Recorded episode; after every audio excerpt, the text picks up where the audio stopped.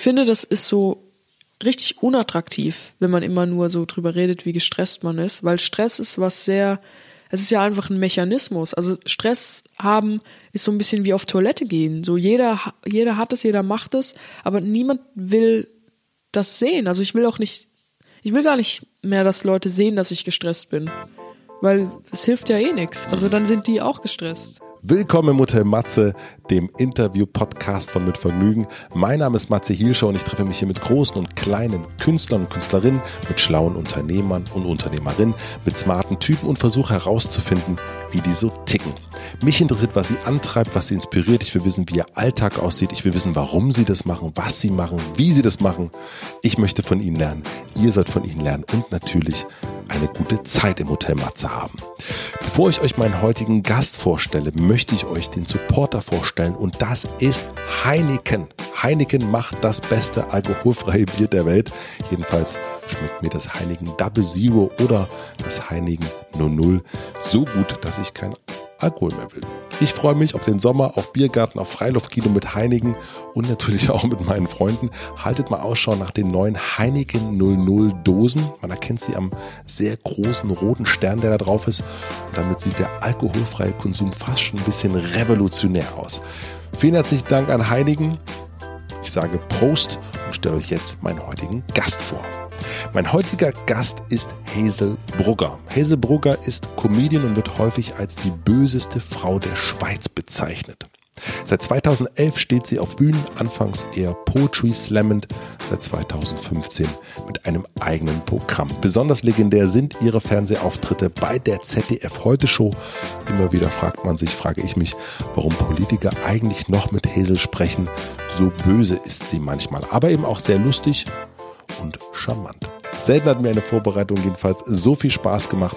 Ich habe mir wahnsinnig viele YouTube-Videos angesehen und das solltet ihr auch machen. Wir sprechen über ihre Bescheidenheit, darüber, warum sie alles selbst lernen und selber machen will warum sie nicht zu viele Schritte auf einmal geht. Sie erklärt mir, wie man Schlagfertigkeit lernen kann, wie ihr Comedy-Programm entsteht und warum die Politiker trotz ihrer Bösartigkeit noch immer mit ihr reden. Wie sieht die beste Version von Hazel und wie die schlechteste Version von ihr aus? Was ist an Schubladen gut und wie kommt man wieder raus? Wie geht Empathie und Kaltblütigkeit zusammen? Wie sieht sie sich mit 50 Jahren? Hazel ist einer der von euch am häufigsten gewünschteste Gast und darum hoffe ich natürlich, dass euch die Folge gefällt. Ich packe in die Shownotes die Videos rein, über die wir sprechen. Wie gesagt, die sind wahnsinnig lustig und ihr müsst ihr euch unbedingt anschauen. Ich freue mich sehr, dass Hazel da war. Es war sehr angenehm. Diesen Witz versteht ihr am Ende der Folge. Herzliche Grüße nach Köln. Vielen Dank nochmal. Ich wünsche euch viel Vergnügen im Hotel Matze mit Hazel Brugger. Ich habe jetzt dieses Bildschirm, Bildschirmzeit gemacht beim iPhone, dass ich so zwischen 1 Uhr und 8 Uhr in der Früh mein Handy nicht benutzen darf. Und äh, äh, wie oft cheatest du? Äh, nie. Nie? Aber, aber ich reg mich halt mega auf. Aber ich schlafe ja auch die meiste Zeit davon. Aber du regst dich auch, also du bist dann nicht, dass du sagst, ich breche jetzt äh, mein, meine Bildschirmzeit und es gibt dir dann relativ einfach, dass man es überspringen kann. Nee, das mache ich nicht. Da bist du gesetzestreuer iPhone-User. Ja, klar. Wie geil ist das denn? Aber ähm, also ich habe schon so eingestellt, dass ich viele Apps auch nutzen kann. Aber nur so, also Instagram kannst du weiter nutzen. Nee, nee, nee, ähm, aber die Bahn-App zum Beispiel, weil ich dachte mir, das wäre ja der Horrorvorstellung, wenn ich irgendwo bin um 1.30 Uhr in der Früh und dann muss ich die Bahn-App benutzen und dann geht die nicht. Aber 1 Uhr in der Früh fährt doch keine Bahn mehr. Ich weiß nicht, an welchen Orten du dich auftreibst. Achso, also ich bin noch, also gut, Nachtzug. Fährst du Nachtzug?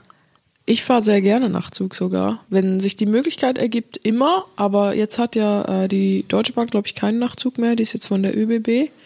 Und äh, wenn man früh bucht, dann kann man sogar so ein Einzelzimmer kriegen und das ist mega cool. Wie geil. Ja. Hast du das auch schon mal gemacht? Äh, Einzelzimmer noch nie, aber so richtig äh, Nachtzug ähm, habe ich schon ein paar Mal gemacht. Ich hatte eine Liebschaft, nee, ich hatte nicht nur eine Liebschaft, ich hatte eine Freundin Oh. äh, in, äh, in, äh, in äh, Stotter, Stotter, Stotter, Paris und in Wien.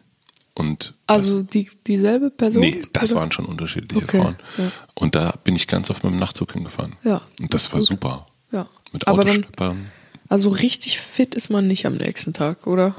Nee, aber es ist wahnsinnig romantisch, Ja, das stimmt. wenn man dann am Bahnhof abgeholt wird. Ja. Noch so ein. Croissant aus dem Mundwinkel geküsst kriegt. Nun denn, ich muss los. Ähm, geht's dir gut? Ja, mir geht's. Also ich bin ein bisschen erkältet, ich habe leichte Halsschmerzen. Ich glaube, mein Körper zeigt mir gerade, chill mal wieder.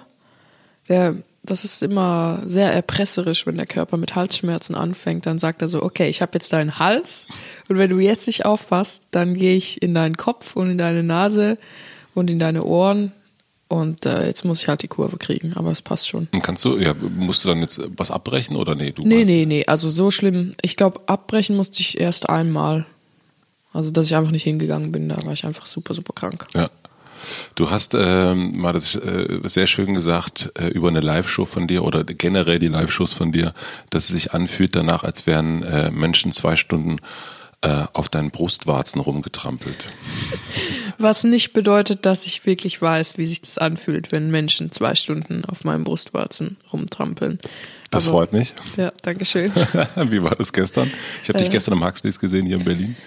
Ja, das war, das war halt sehr groß. Also der Raum war einfach sehr groß für die Menge an Leuten. Ich glaube, es wäre einfacher gewesen, wenn doppelt so viele Leute da drin gesessen wären, aber das Das ist wäre auch besser gewesen. Ja, nee, aber feuerschutztechnisch ist das nicht erlaubt. Also wir haben Ah, ja. jetzt schon irgendwie irgendwie das hingekriegt, dass 100 mehr rein durften als erlaubt. Lass mal drin. Das hört, das hört ja niemand, oder? Nee, ist halt kein Mensch. Ähm, und es waren, ich weiß nicht, 890, 850, irgend sowas. Und heute dann nochmal. Und der Raum ist halt, dadurch, dass links und rechts eine Bar ist, hast du dann irgendwie fünf Meter Raum am Rand und oben ist die Decke wahnsinnig hoch. Also ich weiß nicht wie hoch, ungefähr 20 Meter vielleicht. Und das ist halt schwierig, dass dann das Lachen wirklich bis nach vorne ankommt, wenn du einfach in so einer riesigen Kiste sitzt. Und ich dachte die ganze Zeit, die hassen das. Sie hassen es. Ich, die warten seit einem Jahr, bis, dass ich nach Berlin komme und sie hassen es. Und dann ähm, haben die Leute aber in der Pause gesagt, so, ja, mega cool, geht ja voll ab. Und dann dachte ich, ja gut, wenn ich die Einzige bin, die denkt, dass die Leute eine schlechte Zeit haben, dann ist das ja gut. Macht das irgendwas mit dir, wenn du, also ändert sich irgendwas bei dir auf der Bühne? Ich glaube, ich habe halt weniger Spaß.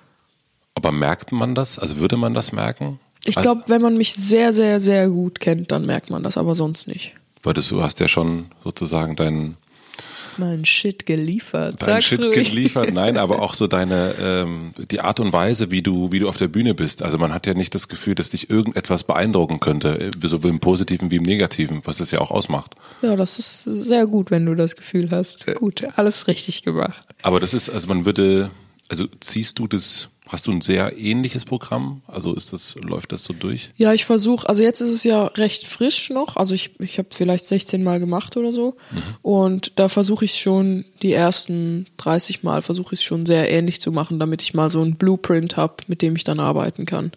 Und zeichnest du auf? Ähm, also gestern habe ich aufgezeichnet, aber dann war die Batterie leer von meinem Ding. Von deinem H6? Ja, ich hatte eben nur das H1 dabei. Ja, das H6 hat halt krassere Batterien und das H1, da habe ich auch das Ladegerät gar nicht dabei. Aber heute ähm, werde ich wieder aufzeichnen und ganz, ganz selten, also eigentlich nur so einmal im Jahr höre ich mir das dann auch wirklich an. Ach wirklich? Ja. Ich habe äh, Michael Mittermeier hat mir das mal erzählt, dass er jede Show aufnimmt und jede Show auch danach am nächsten Tag anhört. Ja, das ist auch sehr gut, wenn man das macht. Also Jazzmusiker, die viel improvisieren, machen das ja auch mit ihren Auftritten.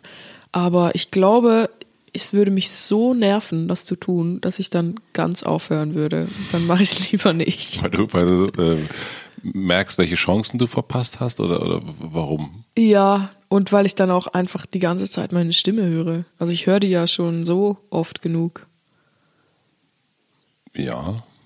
Ja, aber ach, mal ja. gucken. Und brauchst du eine, eine Routine davor? Also brauchst du irgendwas, muss sich irgendwas einstellen bei dir, dass du so auf die Bühne gehen kannst mit deinem es ist mir im Grunde egal. Ähm, also ich ziehe mich immer um, bevor ich auf die Bühne gehe und ziehe mich auch danach wieder zurück um. Aber ich habe nicht so ähm, dann eine Uniform oder bes- besondere Auftrittsklamotten, aber es ist einfach wichtig, dass ich mich umziehe, dass ich so das Gefühl habe, jetzt wird gearbeitet und jetzt wird nicht mehr gearbeitet danach. Und ich esse meistens so zwei Stunden vorher was, damit ich, oh, jetzt ist mein Rucksack umgefallen, Entschuldigung. Wenn ich es nicht gesagt hätte, hätte man es wahrscheinlich gar nicht gehört in der Doch, Aufnahme. ne? das merkt man. Ach so. Das merkt okay. man schon. Okay. Huh. Aber jetzt ist er, ich lasse ihn einfach so. Lass ihn weil dann, liegen. Das ist immer gut, wenn Sachen umgefallen sind. Ich mache das mittlerweile immer. Wenn Sachen umfallen, ich lasse einfach liegen. Weil das fällt ja nicht mehr noch tiefer. Das äh, be- beunruhigt mich, wenn ich da an deine Wohnung denke. Ja, da liegt halt einfach viel Zeug rum. Ich habe ich hab keine Kinder. Also ich meine, wenn ich ein Kind hätte, wenn das umfällt, ich würde es schon hochheben. Das, Nein, aber natürlich bei den Sachen, die in der Wohnung rumliegen. ja, aber also viele Sachen sind auch sehr stabil, so mit so Gummifüßen und In meinem Kopf ist jetzt wirklich, äh, sitzt in deiner Wohnung in Köln, glaube ich, ne? Ja. Sieht irgendwie auf jeden Fall absolut verrückt aus. ja, es ist nicht so super voll, deswegen fällt Ach nicht so viel um. Minimalismus. Nee, eher keine Zeit, richtige, coole Sachen zu finden.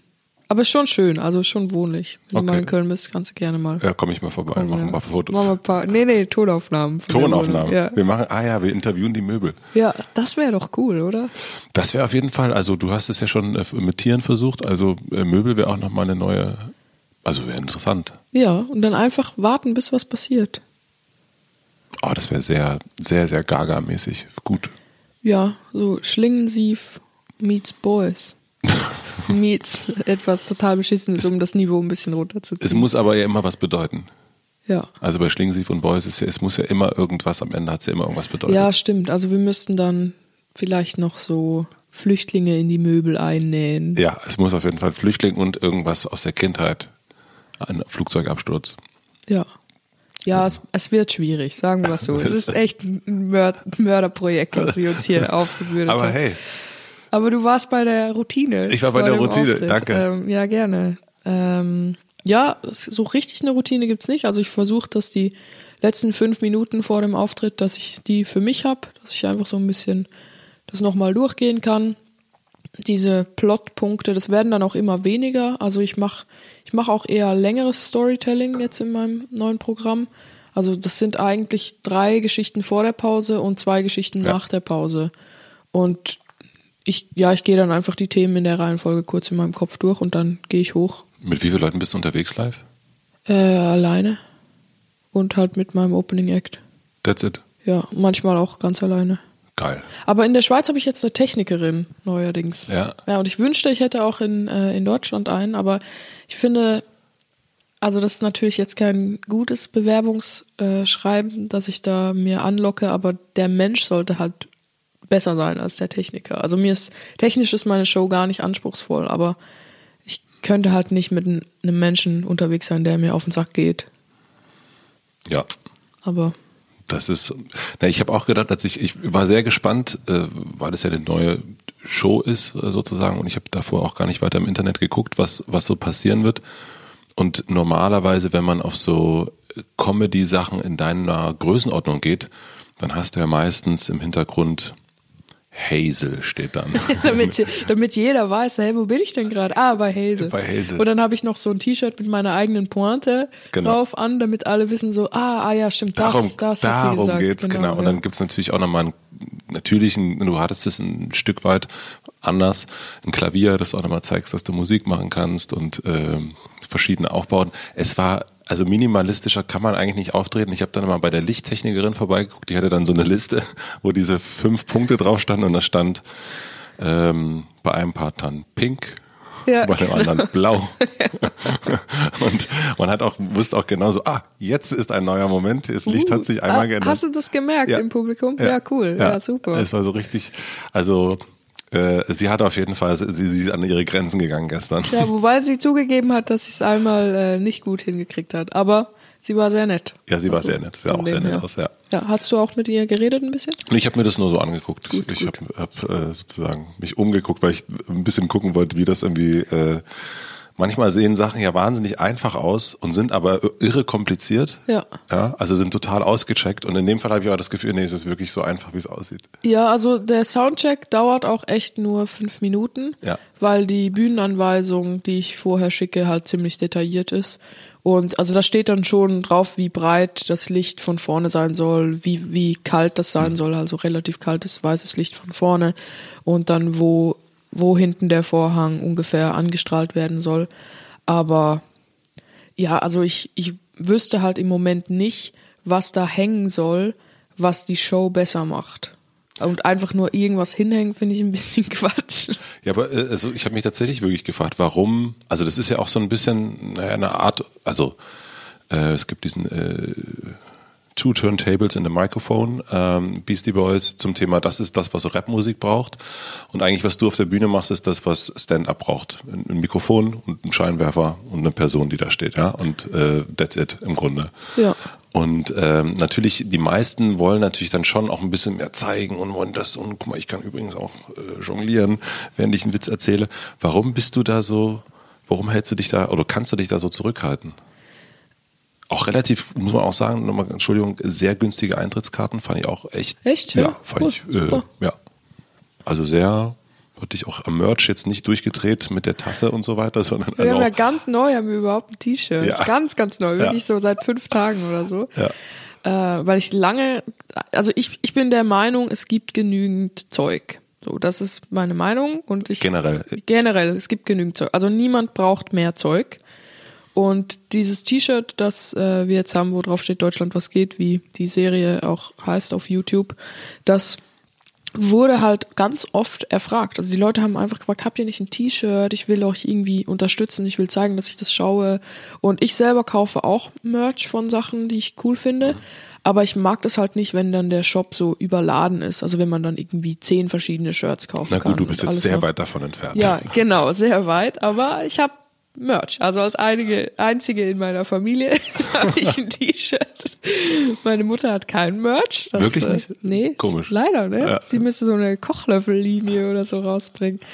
Ähm, und ich glaube, ich halte mich da zurück. Erstens, weil ich wirklich dann doch ein bisschen faul bin und mich nicht gut informiere, wie, wie macht man das, äh, was könnte ich da noch melken oder was könnte ich da noch reinbuttern, um noch mehr rauszuholen, weil bestimmt gäbe es auch Sachen, die den Inhalt von dem, was ich sage, noch unterstützen würden.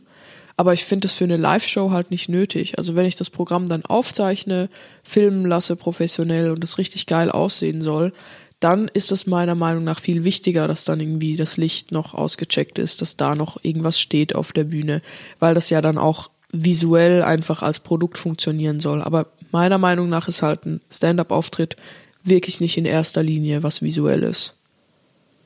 Du hast gesagt, dass die Menschen, du hast es ein bisschen verallgemeinert, ähm, eher einsam sind, weil sie Angst haben, in Kontakt zu treten. Und dann ähm, bei so einer Live-Show wie bei dir oder auch anderen Sachen, dann haben sie die Möglichkeit, gemeinsam zu lachen und merken, dass sie nicht allein sind. Was ja ein, fand ich, ein total schöner Gedanke war äh, oder ist. Ähm, was macht das mit dir, wenn du da stehst und, und äh, diese Menschen da ein Stück weit ja auch zusammenbringst und sich nicht allein fühlen lässt? Ich freue mich immer sehr darüber, dass mein Publikum super durchmischt ist. Also da sind dann so 65-Jährige, da sind 16-Jährige, da sind äh, irgendwie lesbische Paare, da sind äh, 55-jährige Single-Männer, die schon seit 40 Jahren auf der Suche sind und all, also alles, wirklich alles, äh, auch ein Schreiner oder ein Professor für Mittelalterkunde, alles Mögliche kommt. Und das finde ich halt sehr schön, dass die dann gezwungen werden, in einem Raum eine Erfahrung gemeinsam zu genießen, die ja dann auch meine Erfahrung ist. Also ich, ich finde, ich finde, das ist das schönste Souvenir oder auch Schönste, was man sich kaufen kann, ist eigentlich eine Erinnerung, die man mit Leuten dann für immer teilen kann und über die man dann auch aus unterschiedlichen Perspektiven reden kann. Und ich freue mich halt jedes Mal, wenn dann, jetzt ist ja die zweite Tour, wenn dann jemand erzählt, ja, ich war dann, ich war vor drei Jahren schon mal da in Babylon in Berlin und das war ja so und so und so. Und ich weiß dann genau, wovon diese Person spricht. Und wir haben gar keine Berührungspunkte sonst im Leben, aber da haben wir uns einmal, haben sich unsere Leben gekreuzt und jetzt schon wieder. Und das, also das, das finde ich einfach cool, dass mein Job sowas ermöglicht, dass man da. Für dich fühlt sich das auch so an, dass du eine Verbindung eingehst mit den Leuten? Also du fühlst dich nicht isoliert, indem du die Person bist, die sozusagen der Pfarrer ist und davon äh, äh, den, den, den äh, Zugewandten etwas erzählt. Nee, ich finde schon, das ist echt, es ist so wie so eine, so eine, eine Klassenfahrt irgendwie. Wir fahren jetzt alle zusammen irgendwo hin, wir sind jetzt alle hier in diesem Raum und wir erleben jetzt was gemeinsam.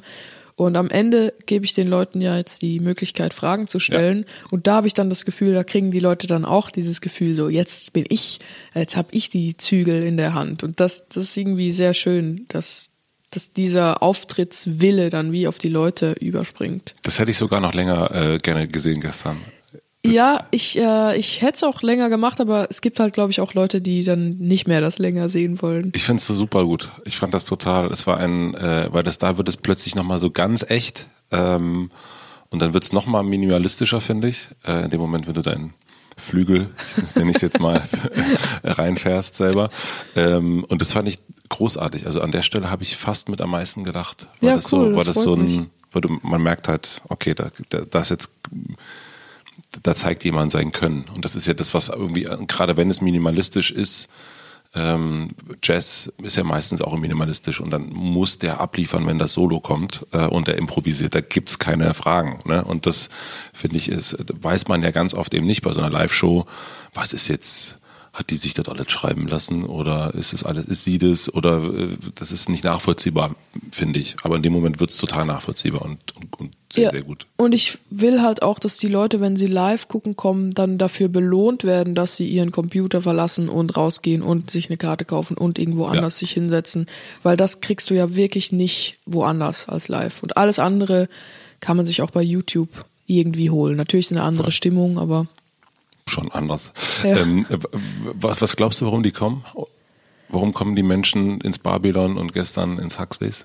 Ich glaube, dass die Leute einerseits mich unterstützen wollen, also die wollen zeigen so, hey, ich finde das cool, ich will mich dazu bekennen, dass ich da bin. Also das merke ich jetzt bei Instagram zum Beispiel, wenn die Leute mich in ihrer Story erwähnen, dann schreiben sie halt auch manchmal so drei Tage vorher, machen sie ein Foto von den Karten und schreiben, ah, in drei Tagen bin ich da und dann kriege ich drei Tage später die Benachrichtigung, wie sie so in der vierten Reihe sitzen und so fotografieren, oh, bald geht es los und mhm. nach der Show dann wieder, oh, das war toll oder mhm. was auch immer. Und ich glaube, es ist schon so ein äh, dabei sein wollen. Deswegen kommen die Leute. Und ich glaube auch, dass die Leute ähm, das wirklich genießen, wenn ein Moment einfach nur der Moment ist. Also das, das ist einfach was wahnsinnig Ehrliches. Ich glaube, eine Stand-up-Show, die nicht total aufgeblasen ist. Das ist etwas vom Ehrlichsten, was man konsumieren kann. Mhm. Ja. Aber also so konkret weiß ich nicht, was sie, also es gibt ja sicher auch andere, andere Gründe. Es gibt sicher auch Leute, die nur kommen, weil andere kommen oder die, die gerade Geschenke gekriegt haben. Und was, was holen sich die Leute bei dir im Generellen ab? Also wenn sie dich, das ist ein komisches Wort, aber konsumieren? Ja, also ich sehe das auch ganz klar als konsumieren. Ich finde das auch nicht abwertend mhm. oder so. Ähm, also ich finde auch, dass das dann in dem Moment ganz klar ein Produkt ist, was ich bin. Ähm, und ich glaube, sie holen sich, es gibt unterschiedliche Arten von Comedians und da kann man auch selber wirklich nicht viel zu beitragen oft. Das ist dann mehr so eine, ja, so halt wie, wenn du irgendwie groß und dünn bist, dann bist du halt der große Dünne. Dann denkt niemand so, du bist irgendwie ein aggressiver Schlägertyp, sondern mhm. die Leute werden dich als sehr freundlich und irgendwie vielleicht eher langsam ähm, wahrnehmen. Und ich bin jemand, die Leute wollen wirklich hören, was ich denke. Also die wollen meine Meinung zu Themen hören, die nicht unbedingt politisch sind, sondern so gesellschaftlich. Und sie wollen, dass ich mit ihnen an einen Ort gehe. Das klingt auch sehr aufgeblasen, aber ich, ich glaube, viel kürzer kann man es nicht sagen, dass ich sie an einen Ort hinführe, wo sie alleine nicht hingegangen wären. Wo sie dann so kichern können und sagen können, uh, das ist aber, uh, das ist eigentlich nicht okay, aber es ist cool, dass wir jetzt gemeinsam diese Abgründe erkunden. Ah, okay. Das heißt, dass du so ein bisschen Stellvertreter, stellvertretend für sie in den, in den eigenen Keller oder, oder über die Grenzen gehst und. Ja, aber nur selten. Also ich mache das ja auch wirklich nicht oft. Ich mache das vielleicht so viermal am Abend. Und das merkt man auch. Das, es gibt, es, es war, ich weiß gar nicht, welcher Witz es war. Weißt du noch, welcher es gestern war? Also der eine war, ähm, wenn, also wenn du niemanden kennst außer deine Schwester, wenn ihr in einem österreichischen Keller aufgewachsen ja. seid. Das war so ein. Das war so, wo, wo plötzlich, wo so ein, das, das fand ich, äh, oh Gott, ähm, äh, komisches Bild, aber das ist, als wenn plötzlich der Schließmuskel versagt. Ja, ja, ja. Und es ja. gibt nichts mehr. Es ist, äh, es tut, es tut einem kurz ein bisschen leid, aber es ist halt passiert. Ja, und, und sonst wollen sie, glaube ich, einfach so ein bisschen amüsiert werden und äh, Also ich bin ja auch ziemlich albern, finde ich. Ich glaube, das, das äh, schätzen die Leute oft auch falsch ein, dass ich ziemlich albern bin auf der Bühne. Fast schon wie so eine Comicfigur manchmal. Und äh, ja, die, die Leute wollen halt unterhalten werden auf so eine dann doch am Ende des Tages lebensbejahende Art, die aber nicht so gut menschenhaft ist. Ja. Ändern oder verändert dich Feedback, Kritik in irgendeiner Form? Also gerade jetzt durch Social Media, ähm, durch YouTube-Kommentare etc. pp, die bei dir krass wohlwollend sind, fand ich, finde ich total erstaunlich, dass bei dir bei YouTube ist eigentlich immer volle, äh, volle Kanne Daumen nach oben. Also es gibt wirklich, also wenn man mal, es gibt ja ganz oft dieses YouTube ist voller Hater und bei dir ist es wirklich, das ist verrückt, wie positiv das immer ist, finde ich. Also was ich gesehen habe, ich habe jetzt nicht alle Kommentare gelesen. Hast du nur die guten Sachen ja. geschaut, ja. Naja, aber Ähm, so, das fällt schon auf. Äh, Ja, aber es ist, so ist natürlich schon auch so, wie man in den Wald ruft, kommt auch zurück, weil ich glaube, am Ende des Tages gehe ich, also mit Ausnahme der Beiträge, die ich für die Heute Show mache, die sind natürlich noch viel irgendwie aggressiver auf eine Art, weil Satire ja auch oft was sehr äh, plakativ aggressives, fast schon so psychisch gewalttätig, also es ist jetzt übertrieben, das Ja. klingt jetzt mega brutal, aber es, du weißt, was ich meine. Ähm, aber die Sachen, die ich selber äh, für YouTube mache oder auch meine Stand-up-Sachen sind meiner Meinung nach, oder das probiere ich zumindest, schon eigentlich sehr positiv unterm Strich. Also ich, ich sag zwar, das und das ist scheiße, aber ich sag viel mehr, das und das und das ist geil. Ja. Und das merken die Leute, glaube ich, und die Leute, die das halt nicht mögen, ich glaube, die sind dann auch, die werden gar nicht so äh, da hingetrieben, dass sie dann denken, jetzt müssen sie einen bösen Kommentar schreiben. Weil es gibt ja bestimmt, also auf jeden Fall, ich weiß, dass es ganz viele Leute gibt, die mich furchtbar finden. Wie äußern die das? Oder wie, wie kriegst du das mit? Ja, ähm, auch in Kommentaren oder auch manchmal in Nachrichten schreiben sie so, wow, was ist das? Wieso, wieso gibt es dich? Lösch dich, Lösch dich, dich ab. lösch dich selber wieder. Oh, scheiße. Ja. Ja, und ähm, also wie ich, wie mich das beeinflusst, so diese Kritik beeinflusst mein Schaffen eigentlich nicht. Also ich habe so zehn Leute, mit denen ich über das reden kann. Also dazu gehört meine Familie, meine engsten Freunde, auch meine, meine zwei Manager. Also ich habe in Deutschland ein Management und in der Schweiz. Mit denen rede ich über das alles und da würde ich dann schon sagen, dass ich dann an den Stellschrauben ein bisschen drehe, wenn die irgendwas ganz alarmierend finden. Also alarmierend heißt bei dir, oh, da gehst du zu weit in den Keller, da ist der Schließmuskel zu weit offen oder zu oft. Der Schließmuskel ist so einfach so ein Donut. so ein großer Donut ja, geworden. genau. Ähm, Ist das das dann oder was könnte das sein? ähm, sowas könnte das sein oder es könnte, meistens ist es eher, äh, ja, da, dass dieser Kontext passt nicht zu dir. Dass die Leute dann sagen, hey, wieso warst denn da in der Talkrunde und hast über dieses Thema geredet? Ich hatte nicht das Gefühl, dass es dich da braucht. Es war jetzt einfach so ein Move, äh, Hauptsache meine Fresse ist in der Kamera und sowas und dann, ähm, also sehr, sehr oft muss ich denen dann zustimmen und dann ist es eh kein Problem, das zu ändern, wenn man denen auch zustimmt. Und manchmal ist es auch dann, denke ich, so ein halbes Jahr lang, was bist du denn? Du bist doch neidisch, hä? Wieso erzählst du sowas? Und dann macht's Klick und dann denke ich, ah ja, stimmt, der hat eigentlich recht gehabt. Ah, was war das zuletzt? Ähm, das ist eine gute Frage. Was war das zuletzt? Zuletzt weiß ich nicht, aber ein Beispiel war auf jeden Fall, das hatte aber nicht mit meinem Auftreten auf der Bühne zu tun, sondern mehr mit der Verarbeitung dahinter. Hat ein Freund von mir gesagt, wieso redest du denn immer negativ über andere Comedians? Also weißt du, also dann schaut man sich halt irgendwas an und dann gefallen mir 20 Sachen, aber ich rede nur über die fünf Sachen, die mir nicht gefallen. Und das ist eigentlich total blöd, weil du dir dann antrainierst, dass du denkst, dass Comedy eh nicht gut ist. Und das, da habe ich zuerst gesagt, hä, aber guck's dir an, so, das geht doch gar nicht. Also man kann nicht, das eine da, was der gemacht hat, das geht doch überhaupt nicht. Und dann hat er gesagt, ja, stimmt, aber du machst es nicht. Also du, du bist halt einfach viel kleiner als der, also mach das erstmal. Mhm, so lange, ja, Ja, genau. Und äh, ja, das stimmt natürlich schon. Ich finde, dass du das, also dafür, dass du so in meinen Augen erfolgreich bist, bist du aber jemand, der sich gar nicht so krass verführen lässt. Also, ne, ob das jetzt äh, äh, Hazel auf der Bühne äh, groß als Schriftzug steht oder ich meine, so alles das, was du machst, wirkt krass bedacht, finde ich, und aber auch nicht gierig. Also es wirkt nicht, dass man denkt so, oh jetzt, ähm, Jetzt will sie aber ganz schön viel, meine Güte. Und, ähm, und es ist nicht so eine, es, es gibt so eine, ja, also es äh, wirkt sehr gesund. Das ist natürlich irgendwie ein, auch ein super subjektiver Blick darauf. Aber ich meine, allein, dass man sagt, naja gut, äh, der Augenblick ist genug. Natürlich könntest du von jedem keine Ahnung, jeder Zuschauer gibt durchschnittlich nochmal zwei, drei Euro an einem Merch aus, die könntest du dann irgendwie, du könntest irgendwie 3000 Euro nochmal locker mitnehmen an so einem Abend. Ähm, aber du machst das nicht. Und du machst nicht, keine Ahnung, du machst deine YouTube-Show, die ähm, sehr unterhaltsam, aber auch schon auch ein Stück weit dilettantisch ist. aber die könntest du ja auch locker, würde ich mal behaupten, äh, im Fernsehen machen. Und, ähm, und, und auch, du könntest das ja Du könntest ja noch mal, also die Rakete könnte ja viel schneller laufen.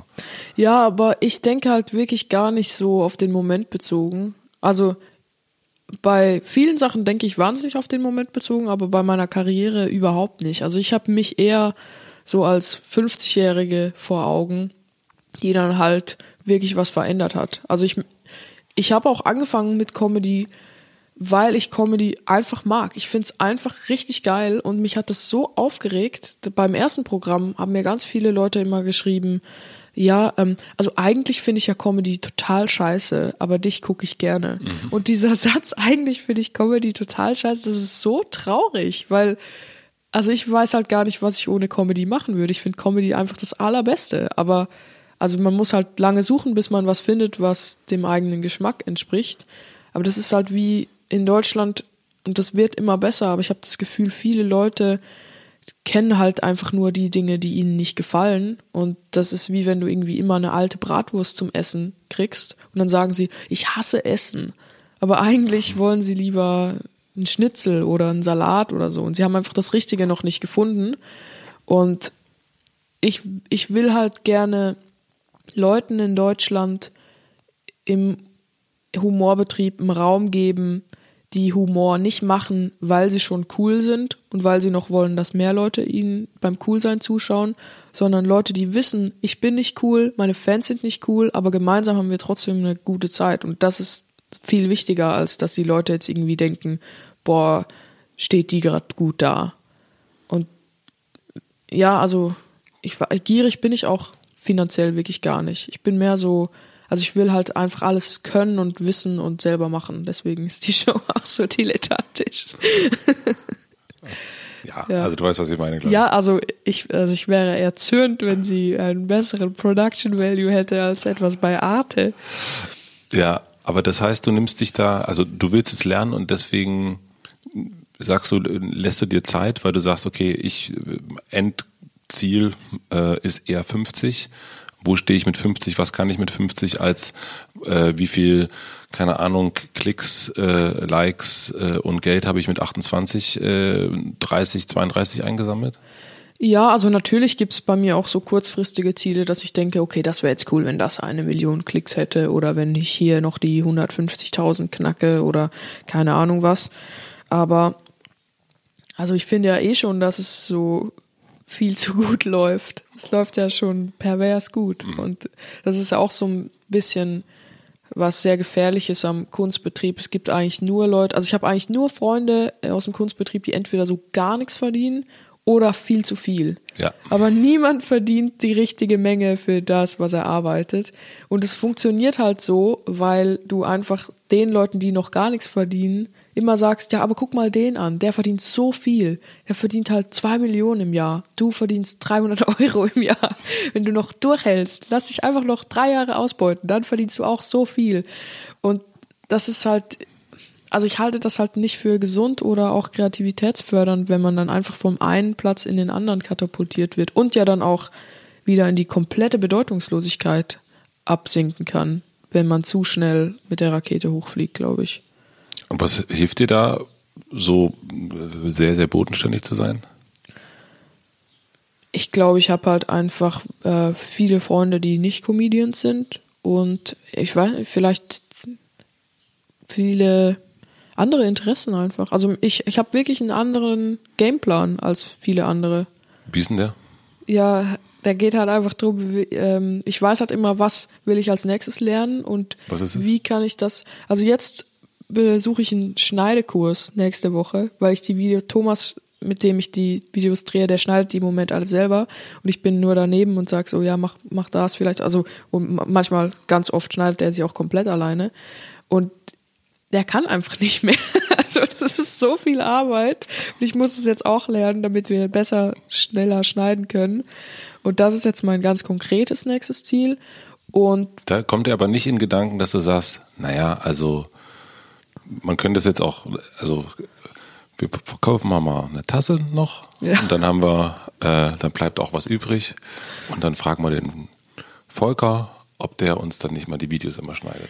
Ja, also das oh. werden wir ja schon irgendwann haben, hoffentlich, dass der Volker oder wie auch immer er heißt, äh, Ingmar oder. Ingmar wahrscheinlich. Also die Wahrscheinlichkeit, dass in Köln Ingmar ist, ist auf jeden Fall 50 Prozent, ja. 51 Prozent. Ja. Äh, aber also das Problem ist, ich habe ja so wenig Ahnung im Moment, dass ich nicht mal weiß, wen würde ich denn da einstellen? Also ich weiß ja gar nicht, welche Fragen ich bei einem Einstellungsgespräch stellen soll. Und wenn Kannst er dann du sagt, schneiden? Ja, genau. Und wenn er dann ja sagt, dann denke ich, ja cool, super, du hast den Job.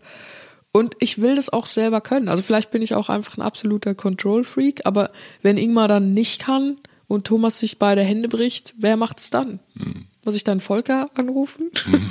ja, da musst du wahrscheinlich wirklich Volker anrufen. Ja, und außerdem, ich glaube, dass meine Performance vor der Kamera auch wirklich viel besser ist, wenn ich weiß, wie das nachher geschnitten wird.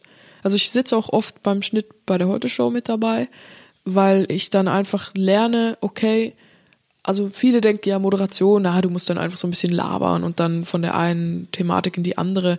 Aber ganz viel, wenn das filmisch ist, ist ja auch einfach Technik. Also zum Beispiel, wie laut spreche ich, wenn das Mikrofon zwölf Zentimeter von meinem Mund entfernt ist, wie laut spreche ich, wenn es zehn Zentimeter von meinem Mund entfernt ist und noch nebendran ein Baby schreit. So, wie gehe ich damit um? Und genau dasselbe kannst du auch mit, mit Timing und äh, auch mit, wie weit bin ich von der Kamera weg machen. Aber um das zu verstehen, wie man das am besten macht, muss man es halt auch selber mal geschnitten haben, glaube ich. Mhm. Und ich, also ich glaube halt jemand, der überall gut aufgestellt ist, der checkt am Ende auch wirklich das Produkt, das er verkauft für kein Geld. Und wo soll die Rakete dann mal landen? Ja, ach, also ich hätte halt einfach irgendwann gerne die Möglichkeit, nicht in der Innenstadt wohnen zu müssen, sondern so ein bisschen ländlicher, aber trotzdem voll mit dabei zu sein. Also der Traum, den alle haben, halt. Ein, äh, Super besonders. Ja, ein, ein Sechszimmerhaus mit Garten in Prenzlauer Berg, so, ja. das ist der Traum. Und ich hätte halt gerne eine, eine Firma, eine Produktionsfirma, wo Sachen gemacht werden, auf die ich alles stolz sein kann. Also da muss ich dann auch nicht vor der Kamera sein. Das war dann irgendwie, ja, keine Ahnung, vielleicht ein Podcast unter einem Dach, eine, ähm, eine Sendung, wie, wo auch immer die dann ausgestrahlt wird und vielleicht auch Live-Events und wo ich überall, wo dann der Stempel Hazelbrugger drauf ist, dann wissen die Leute, ah, das ist cool, das entspricht diesem einen Style von Hazel, den ich mag. Du willst sozusagen so ein kleines Medienhäuschen mal sein. Ja, aber also nicht, weil ich das Medienhäuschen sein will, sondern weil ich einfach so eine Stringenz, so eine Farbe gerne reinbringen möchte, wo die Leute sagen können, ja, diese Farbe finde ich geil, wenn es um Videos geht. Und dann schaue ich mir mal an, wie finde ich denn den Podcast von derselben Farbe. Ah, cool, der gefällt mir auch. Mhm. Das fände ich halt cool. Wer ist da dein Vorbild? Ähm, ja, das ist eine gute Frage. Also. Bisschen Conan wahrscheinlich? Conan, ja, also Conan ist mein größtes Vorbild ah, von ja. allen. Ich finde ja, Conan O'Brien ist einfach der witzigste Mensch auf dem Planeten. Du kennst deinen Podcast wahrscheinlich auch? Ja, ja, klar. Ja. Der ist super, ja, ne? unglaublich gut. Die Werbungen. Ich skippe manchmal zu den Werbungen, weil ich es kaum erwarten kann. Ich, ich habe es auch neulich auch einem Freund, äh, der auch einen Podcast macht, geschickt. Liebe Grüße. Ähm, der, äh, da, da finde ich die Werbung, die Art, wie er Werbung macht, nicht so, äh, noch nicht so gelungen. Habe ihm das geschickt, weil ich sagte, es ist so geil, dass jemand sagt, ja, ich brauche ein neues Häuschen und deswegen kommt jetzt hier die Werbung. Ja, und dann dieses, äh, dieses äh, Möwengeräusch und ja, die Wellen, unfassbar. die reinbrechen. Ja, das ist super. Conan ist da auf jeden Fall ähm, ein großes Vorbild, weil der ja auch ganz, ganz, ganz langsam wahnsinnig erfolgreich wurde. Und der, ich habe auch vor zwei Wochen mal die Networths gegoogelt von diesen ganzen Late-Night-Hosts und er hat ja das meiste Geld. Das finde ich halt auch krass. Was? Es hat mich total überrascht, dass Conan Voll. mehr Geld hat als Jimmy Fallon. Weil Fallon würde man ja denken, ist so die, wahrscheinlich die Ja. höchstgehaltenste. Aber ich, also Jimmy Fallon finde ich ja grauenhaft. Mhm. Das, äh, aber da bin ich auch nicht alleine. Und Conan hat sich halt so langsam, der macht ja die Sendung, ich glaube, zwei Monate bevor ich geboren wurde, war die erste Ausstrahlung. Der hat bei den Simpsons auch gearbeitet. Ja, genau, gelesen. bei den Simpsons, bei Saturday Night Live. Und ganz früher hat er ja so eine, einen Improv-Kurs gemacht mit Lisa Kudrow von Friends zusammen, die Ah. Phoebe gespielt hat. Und das finde ich halt so cool, dass er irgendwie live auf der Bühne angefangen hat, dann hat er geschrieben und dann hat er eine Late-Night-Sendung moderiert, wo jahrelang alle gesagt haben, boah, hör auf, das ist so schlimm, ich finde es ganz, ganz furchtbar. Und dann einfach immer weitergemacht und nicht aufgehört und sehr kauzig vom Humor her, aber er hat halt irgendwie so einen neuen Style geprägt. Und das, das finde ich halt cool, dass er das irgendwie geschafft hat, zu zeigen, hey, du musst nicht aussehen wie ein Model. Also, obwohl er sieht natürlich sehr gut aus für, für was die Natur ihm gegeben hat. Also mehr kann man da, glaube ich, nicht rausholen. Der macht viel Sport, glaube ich. Ja, ich glaube auch. Das äh, also sieht auch besser aus als vor 20 Jahren. Ja, also er er sieht sehr gut aus, auf finde jeden ich auch. Fall Ja. fitter. Aber dass er sich halt nicht ernst nimmt und dass er, glaube ich, wirklich ein total sympathischer Kerl ist, der auch junge Künstler fördert. Sowas fände ich halt super cool. Geil. Also ich glaube, also Ja, dann lass uns vorspulen, 20 Jahre später. Lass uns, lass uns vorspulen. Auf jeden Fall. Wir machen eine kleine Werbeunterbrechung. Wer meinen Podcast kennt und mich, der kann sich vorstellen, dass ich überhaupt keine Lust habe, mich mit Versicherungen auseinanderzusetzen. Und das Schöne ist, dass die Versicherung Nexible das ahnt und genauso sieht und darum einen Service anbietet, der tatsächlich unkompliziert ist und der, und das sieht man schon, wenn man sich die Webseite nexible.de anschaut, frisch und modern und nicht so versicherungsdeutsch daherkommt. Nexible ist der neue innovative Digitalanbieter für Versicherungen. Als erstes Produkt gibt es eine Autoversicherung, die Kunden einen individuellen Versicherungsschutz bietet, komplett online abgeschlossen und verwaltet werden kann. Wer jetzt kein Auto hat, dem sei gesagt, in den kommenden Monaten wird das Unternehmen noch weitere innovative Versicherungsprodukte vorstellen. Und weil Nexible und mit Vergnügen vorrangig eine gute Zeit schenken wollen, verlosen wir drei Stunden vergnügte Zeit für zwei Personen in Berlin, Hamburg, Köln und München im Wert von jeweils 200 Euro. Das heißt, wir von Mit Vergnügen stellen euch ein Paket zusammen. Da könnten zum Beispiel Konzerttickets drin sein oder für eine Podcast-Show oder der Eintritt für ein tolles Bar oder ein Restaurant oder oder. Vertraut uns einfach, wir sind ja ein Stadtmagazin und lasst euch überraschen. Schaut auf nexible.de slash gute Zeit für alle Teilnehmerinfos. Ich packe den Link nochmal in die Shownotes und alle Infos. Und dann bin ich gespannt, was wir dazu geschickt bekommen. Vielen herzlichen Dank an Nexible und jetzt zurück zur Folge.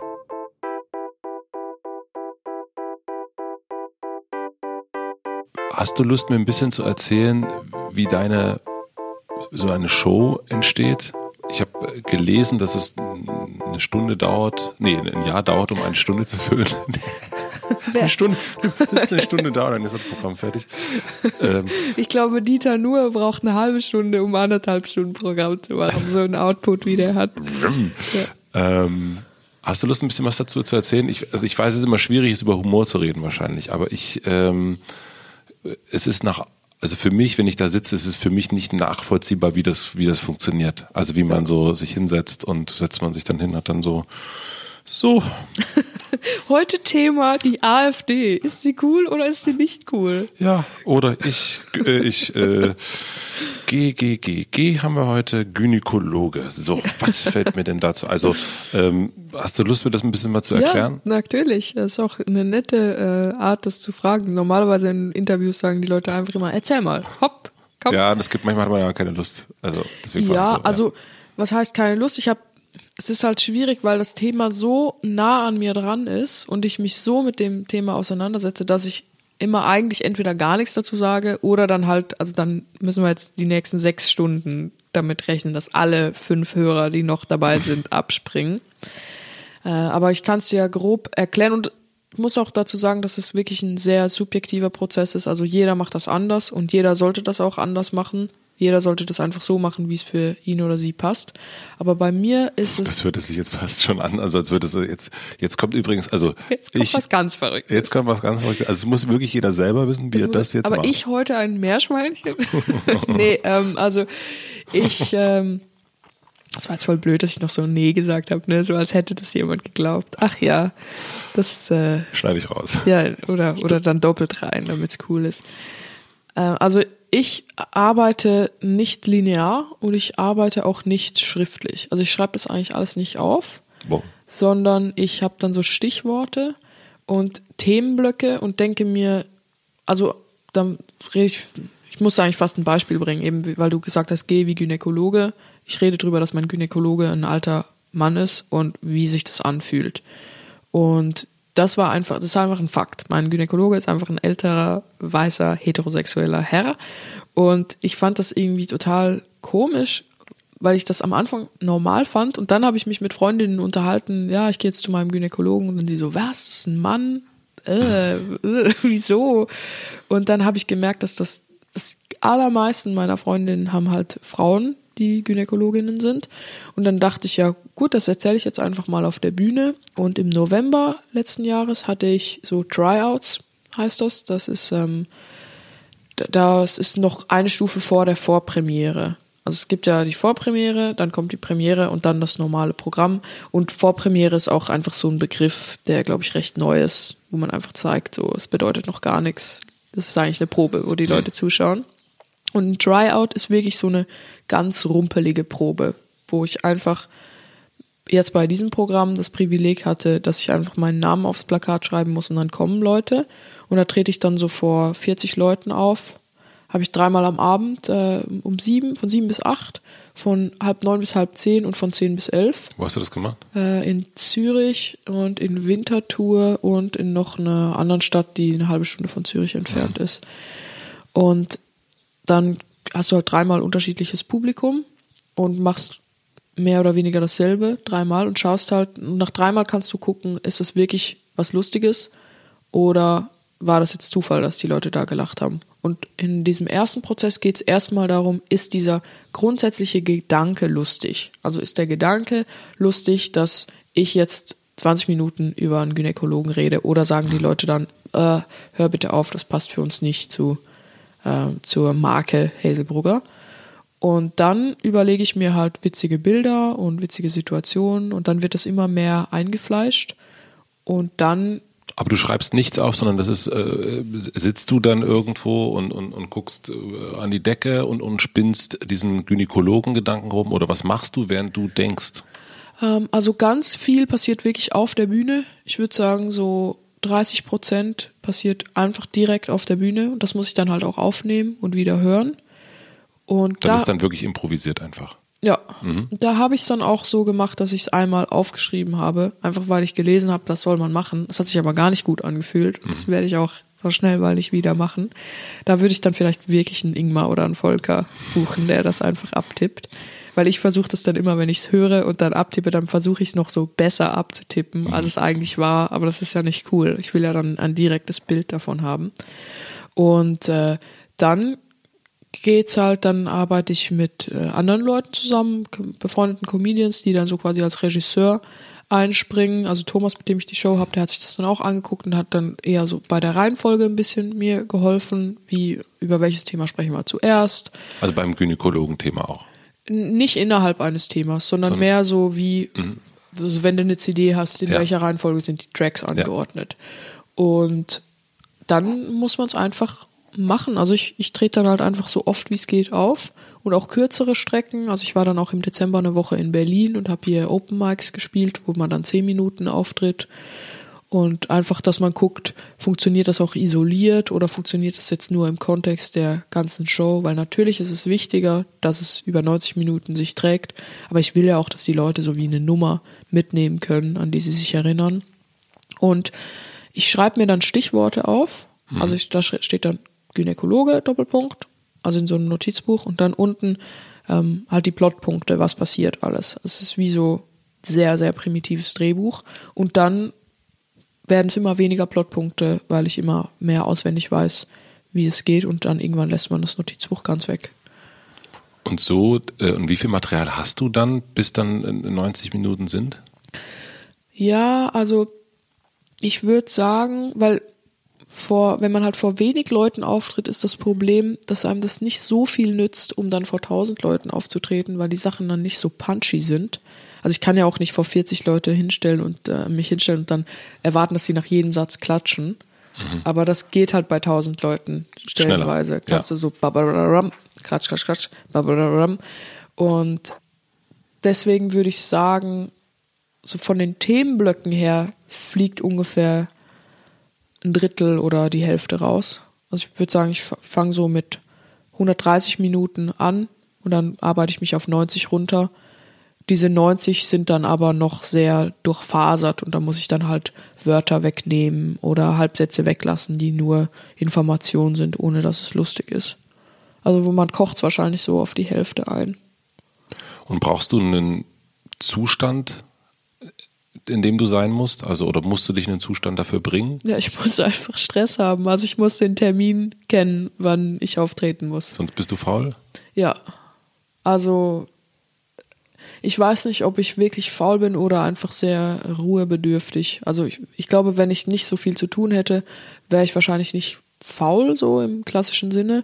Aber ich versuche mich zum faul, Faulsein zu zwingen. Das heißt, wir können dann darauf setzen, dass ähm, Hazel Brucker, dass man dann irgendwann in der Biografie, dann sieht man so, was hat sie eigentlich zwischen 40 und 48 gemacht? Es könnte ja. dann einfach sein, dass du im Haus sitzt und äh, chillst. Ja, also nee, ähm, also chillen nicht, hm. da bin ich kein guter hm. Faktor für. Also ich chill schon auch mal gerne, aber nur so eine Stunde. Aber ich, ich wusel halt gerne rum. Also ich würde dann wahrscheinlich zu Hause irgendwie töpfern oder irgend sowas. Also ich versuche mich mir gerade äh, vorzustellen, wie ich mit 40 bin. Aber ich, wahrscheinlich töpfere ich. Ja klar, so, natürlich. Also ich bin jetzt nicht nah mit Puls Ingmar zusammen. Zeit. Ja, mit, mit Ingmar. Ingmar abgestürzt dann. Zufällig beim Schnitt äh, doch nochmal. Ähm, und also das heißt, aber wenn du auf der Bühne bist, also bist du für dich eine Figur auf der Bühne oder bist du, bist du, ist Hazel Hazel? Also ich bin jetzt auf jeden Fall weniger eine Figur als beim ersten Programm. Ja. Beim ersten Programm war es immer sehr verkrampft. Also da wollte ich dann auch Gut, ich wusste auch einfach nicht, wie man, wie man das macht. Ich wollte aber, mir war ganz wichtig, dass ich immer die volle Kontrolle habe, dass alle immer wissen, dass ich alles checke. Und das ist eigentlich gar nicht so mein Ding. Also ich will eigentlich einfach da sein und ich bin auch nicht besser gekleidet als die anderen. Will ich auch gar nicht sein. Ich finde, wir können da alle einen entspannten Abend haben. Ähm, und ich bin natürlich eine Rolle, weil einfach niemand, also kein normaler Mensch steht ja dann da 90 Minuten und redet was und weiß genau, was er mit der Hand macht in der Minute. Aber wenn dann die Fragen kommen, dann würde ich sagen, bin ich eigentlich ich einfach. Es gibt, ähm, also ich habe einen Podcast gehört, da bist du beim Podcast UFO. Ah ja, das ist schon lange her. Das ist schon lange her. Und da, da merkt man, dass du ein total empathischer Mensch bist, der sogar, also äh, es war so ein schöner Satz, äh, immer wenn man einem Menschen begegnet, muss man ja mitdenken, dass der vorher auch schon einen Tag hatte. Ja. Und ähm, also es geht sogar so, ging sogar so weit, dass du Diktatoren nachvollziehen konntest. Da dachte ich so, wow, das ist, das ist oh stark. Ähm, das ist die eine Seite und die andere Seite, das sagte äh, Oliver Welke über dich, dass du sehr kaltblütig bist, ähm, wenn es so um öffentliche Auftritte geht. Und es sind ja wirklich zwei absolut unterschiedliche Pole. Zum einen nachzuvollziehen, warum jemand Grausamkeiten irgendwie anderen Menschen antut und das andere ist dann aber auch selber dann auch mal zu sagen, so ich alle Emotionen weg, äh, Altmaier, das ist, äh, da gibt es, das sind zwei sehr interessante Wörter äh, miteinander verbunden. Ähm, ist das ein Schalter, den du da äh, anmachst? Weil es sind, weißt du, was ich meine? Ja, das ja, so, ich so weiß, also und ich würde sagen, ja, das ist ein Schalter, den ich anmache. Ich glaube, es ist es, äh, also Empathie ist ja sehr ein schwammiger Begriff eigentlich, weil er geht ja dann auch direkt in solche Begriffe wie Charisma und Höflichkeit über. Und ich habe gestern mit einer so einer Knigge-Lehrerin geredet, weil wir wollen eine Folge drehen, wo ich einen Kniggekurs besuche. Oh, wie schön. Und äh, die hat dann gesagt, dass sie sich wahnsinnig freut auf den Dreh, weil man merkt, dass ich extrem eine höfliche Person bin. Gerade in ja. den Momenten, wo ich so pöble. Und das, also der, der Gedanke ist mir noch gar nicht gekommen, dass man das irgendwie merkt, also ich würde mich auch als höfliche Person bezeichnen, aber dann ist mir auch klar geworden, ja klar, also ich muss ja höflich sein oder ich muss empathisch sein, bleiben wir beim Empathiebild, dass ich überhaupt erst an den Punkt komme, wo ich mit Peter Altmaier reden darf. Also niemand will ja mit dem Arschloch. Ja, also kein Produzent von einer Fernsehshow, kein Regisseur, kein Moderator, niemand will mit einem kompletten Arschloch, das total kaltblütig ist, zusammenarbeiten.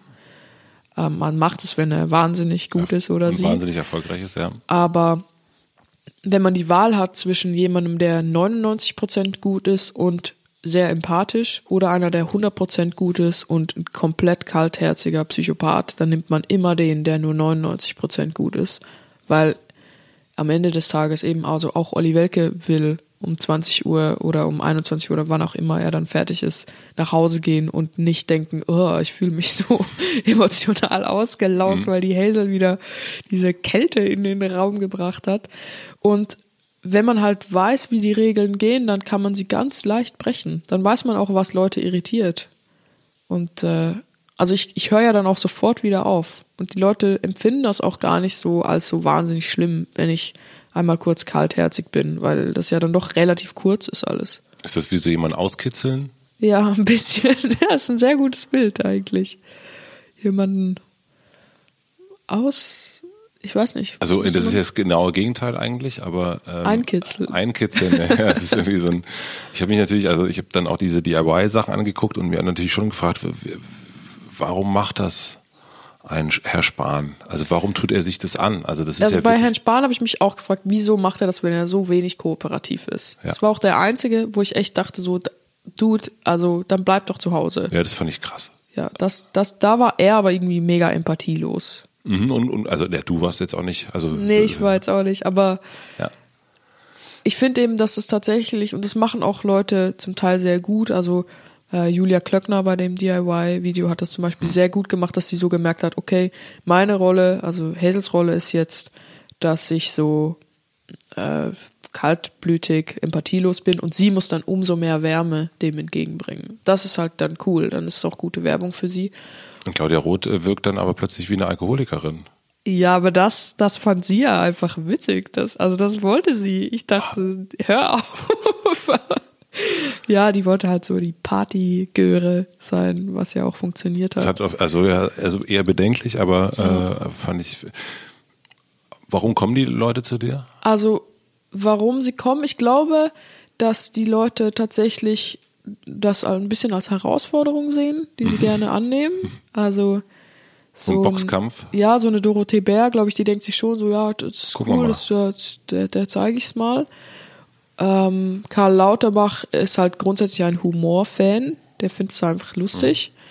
Und viele sind ja tatsächlich auch danach Minister geworden. Also das, wenn du da mal die Statistik anschaust, ist echt krass. Also mehr als die Hälfte war danach Minister. Die war natürlich vorher nicht komplett unbekannt, aber die Ministermacherin. Ja, und das ist natürlich dann eine ganz andere moralische Frage. Was? Äh, ich werde zwar total, äh, ich werde zwar wirklich komplett äh, ähm, klein gemacht, aber danach bin ich immerhin Minister. Hab genau. zwar keine Eier mehr, aber hey. Und, Und dafür auch keine alten Eier mehr. Dafür auch keine alten Eier mehr. Danke fürs Wasser. Ähm, kann man Schlagfertigkeit üben? Ja, auf jeden Fall. Wie? Also das ist ein bisschen schwierig für mich, weil ich das, glaube ich, sehr intuitiv mache alles und auch schon immer. Also ich war auch schon ein schlagfertiges, also Baby ist jetzt übertrieben, aber angeblich, mein Vater schwört darauf, meine Mutter sagt so, äh, ich weiß nicht, aber angeblich waren meine ersten Worte Achselhöhle und Schlüsselbein. Und ich habe das halt einfach gemacht, um dass die Leute dann still sind. Da habe ich bis so zu ihnen gegangen, habe so gezeigt Achselhöhle und dann waren sie so, wow, du kennst ja ein total tolles Wort. Und dann habe ich gezeigt, Schlüsselbein. Und dann waren sie halt einfach still. Also das ist, das ist quasi eine Form von Schlagfertigkeit, einfach so was zu sagen, was niemand erwartet. Und was wäre das zum Beispiel? Also, na gut, jetzt kannst du nicht mehr sagen. Ja, das ist mit Alt und Eier. So, das ja. ist ja zum Beispiel, wenn ich zu Peter Altmaier sage, ähm, Alt und Eier kommen in ihrem äh, Namen vor. Das ist ja nicht in dem Sinne schlagfertig, als dass ich auf was reagiere, was er sagt, sondern ich reagiere ja einfach auf einen Umstand, der eh da ist. So, und sowas kann man natürlich vorbereiten und üben. Es ist aber einfach ein bisschen seltsam. Und so Schlagfertigkeit in dem Sinne, wo die meisten es äh, kennen und auch gerne hätten, ist ja immer, jemand sagt was und man sagt dann genau das, wo man dann nicht sich nachher denkt, oh, hätte ich doch das gesagt, sondern dass man das halt schon in dem Moment sagt. Und Hast du dann bei, kannst du das mal als Beispiel? Ich kann es nicht nachvollziehen so richtig. äh, bist doch auch oft in Situationen, wo, wo dann so jemand was sagt, keine Ahnung, vielleicht habt ihr irgendwie eine hässliche Trennung, irgendjemand, der deine Wiener Liebschaft, ihr trennt euch so voll hässlich und dann sagt sie sowas, ähm, oh Gott, jetzt muss ich da, muss ich ein Drehbuch für dein Leben mir aus dem Gehirn raussaugen, warte, dann sagt sie, ähm, ja, und deine Mutter, das Verhältnis, dein Verhältnis zu deiner Mutter ist auch nicht normal. Und dann sagst du gar nichts und denkst dir so, oh, okay, ja, stimmt. Und dann denkst du dir eine Woche später, oh Mann, hätte ich doch damals einfach gesagt, wenigstens mache ich keine Geräusche beim Sex wie mein eigener Vater im Gegensatz zu dir. Oder dass du irgendwie so was sagst, was das aufnimmt, was sie gesagt hat, und dann noch so Double Down, Turntable and the Microphone, bam, sie zer zerstörst. Das ist ja Schlagfertigkeit. Ja.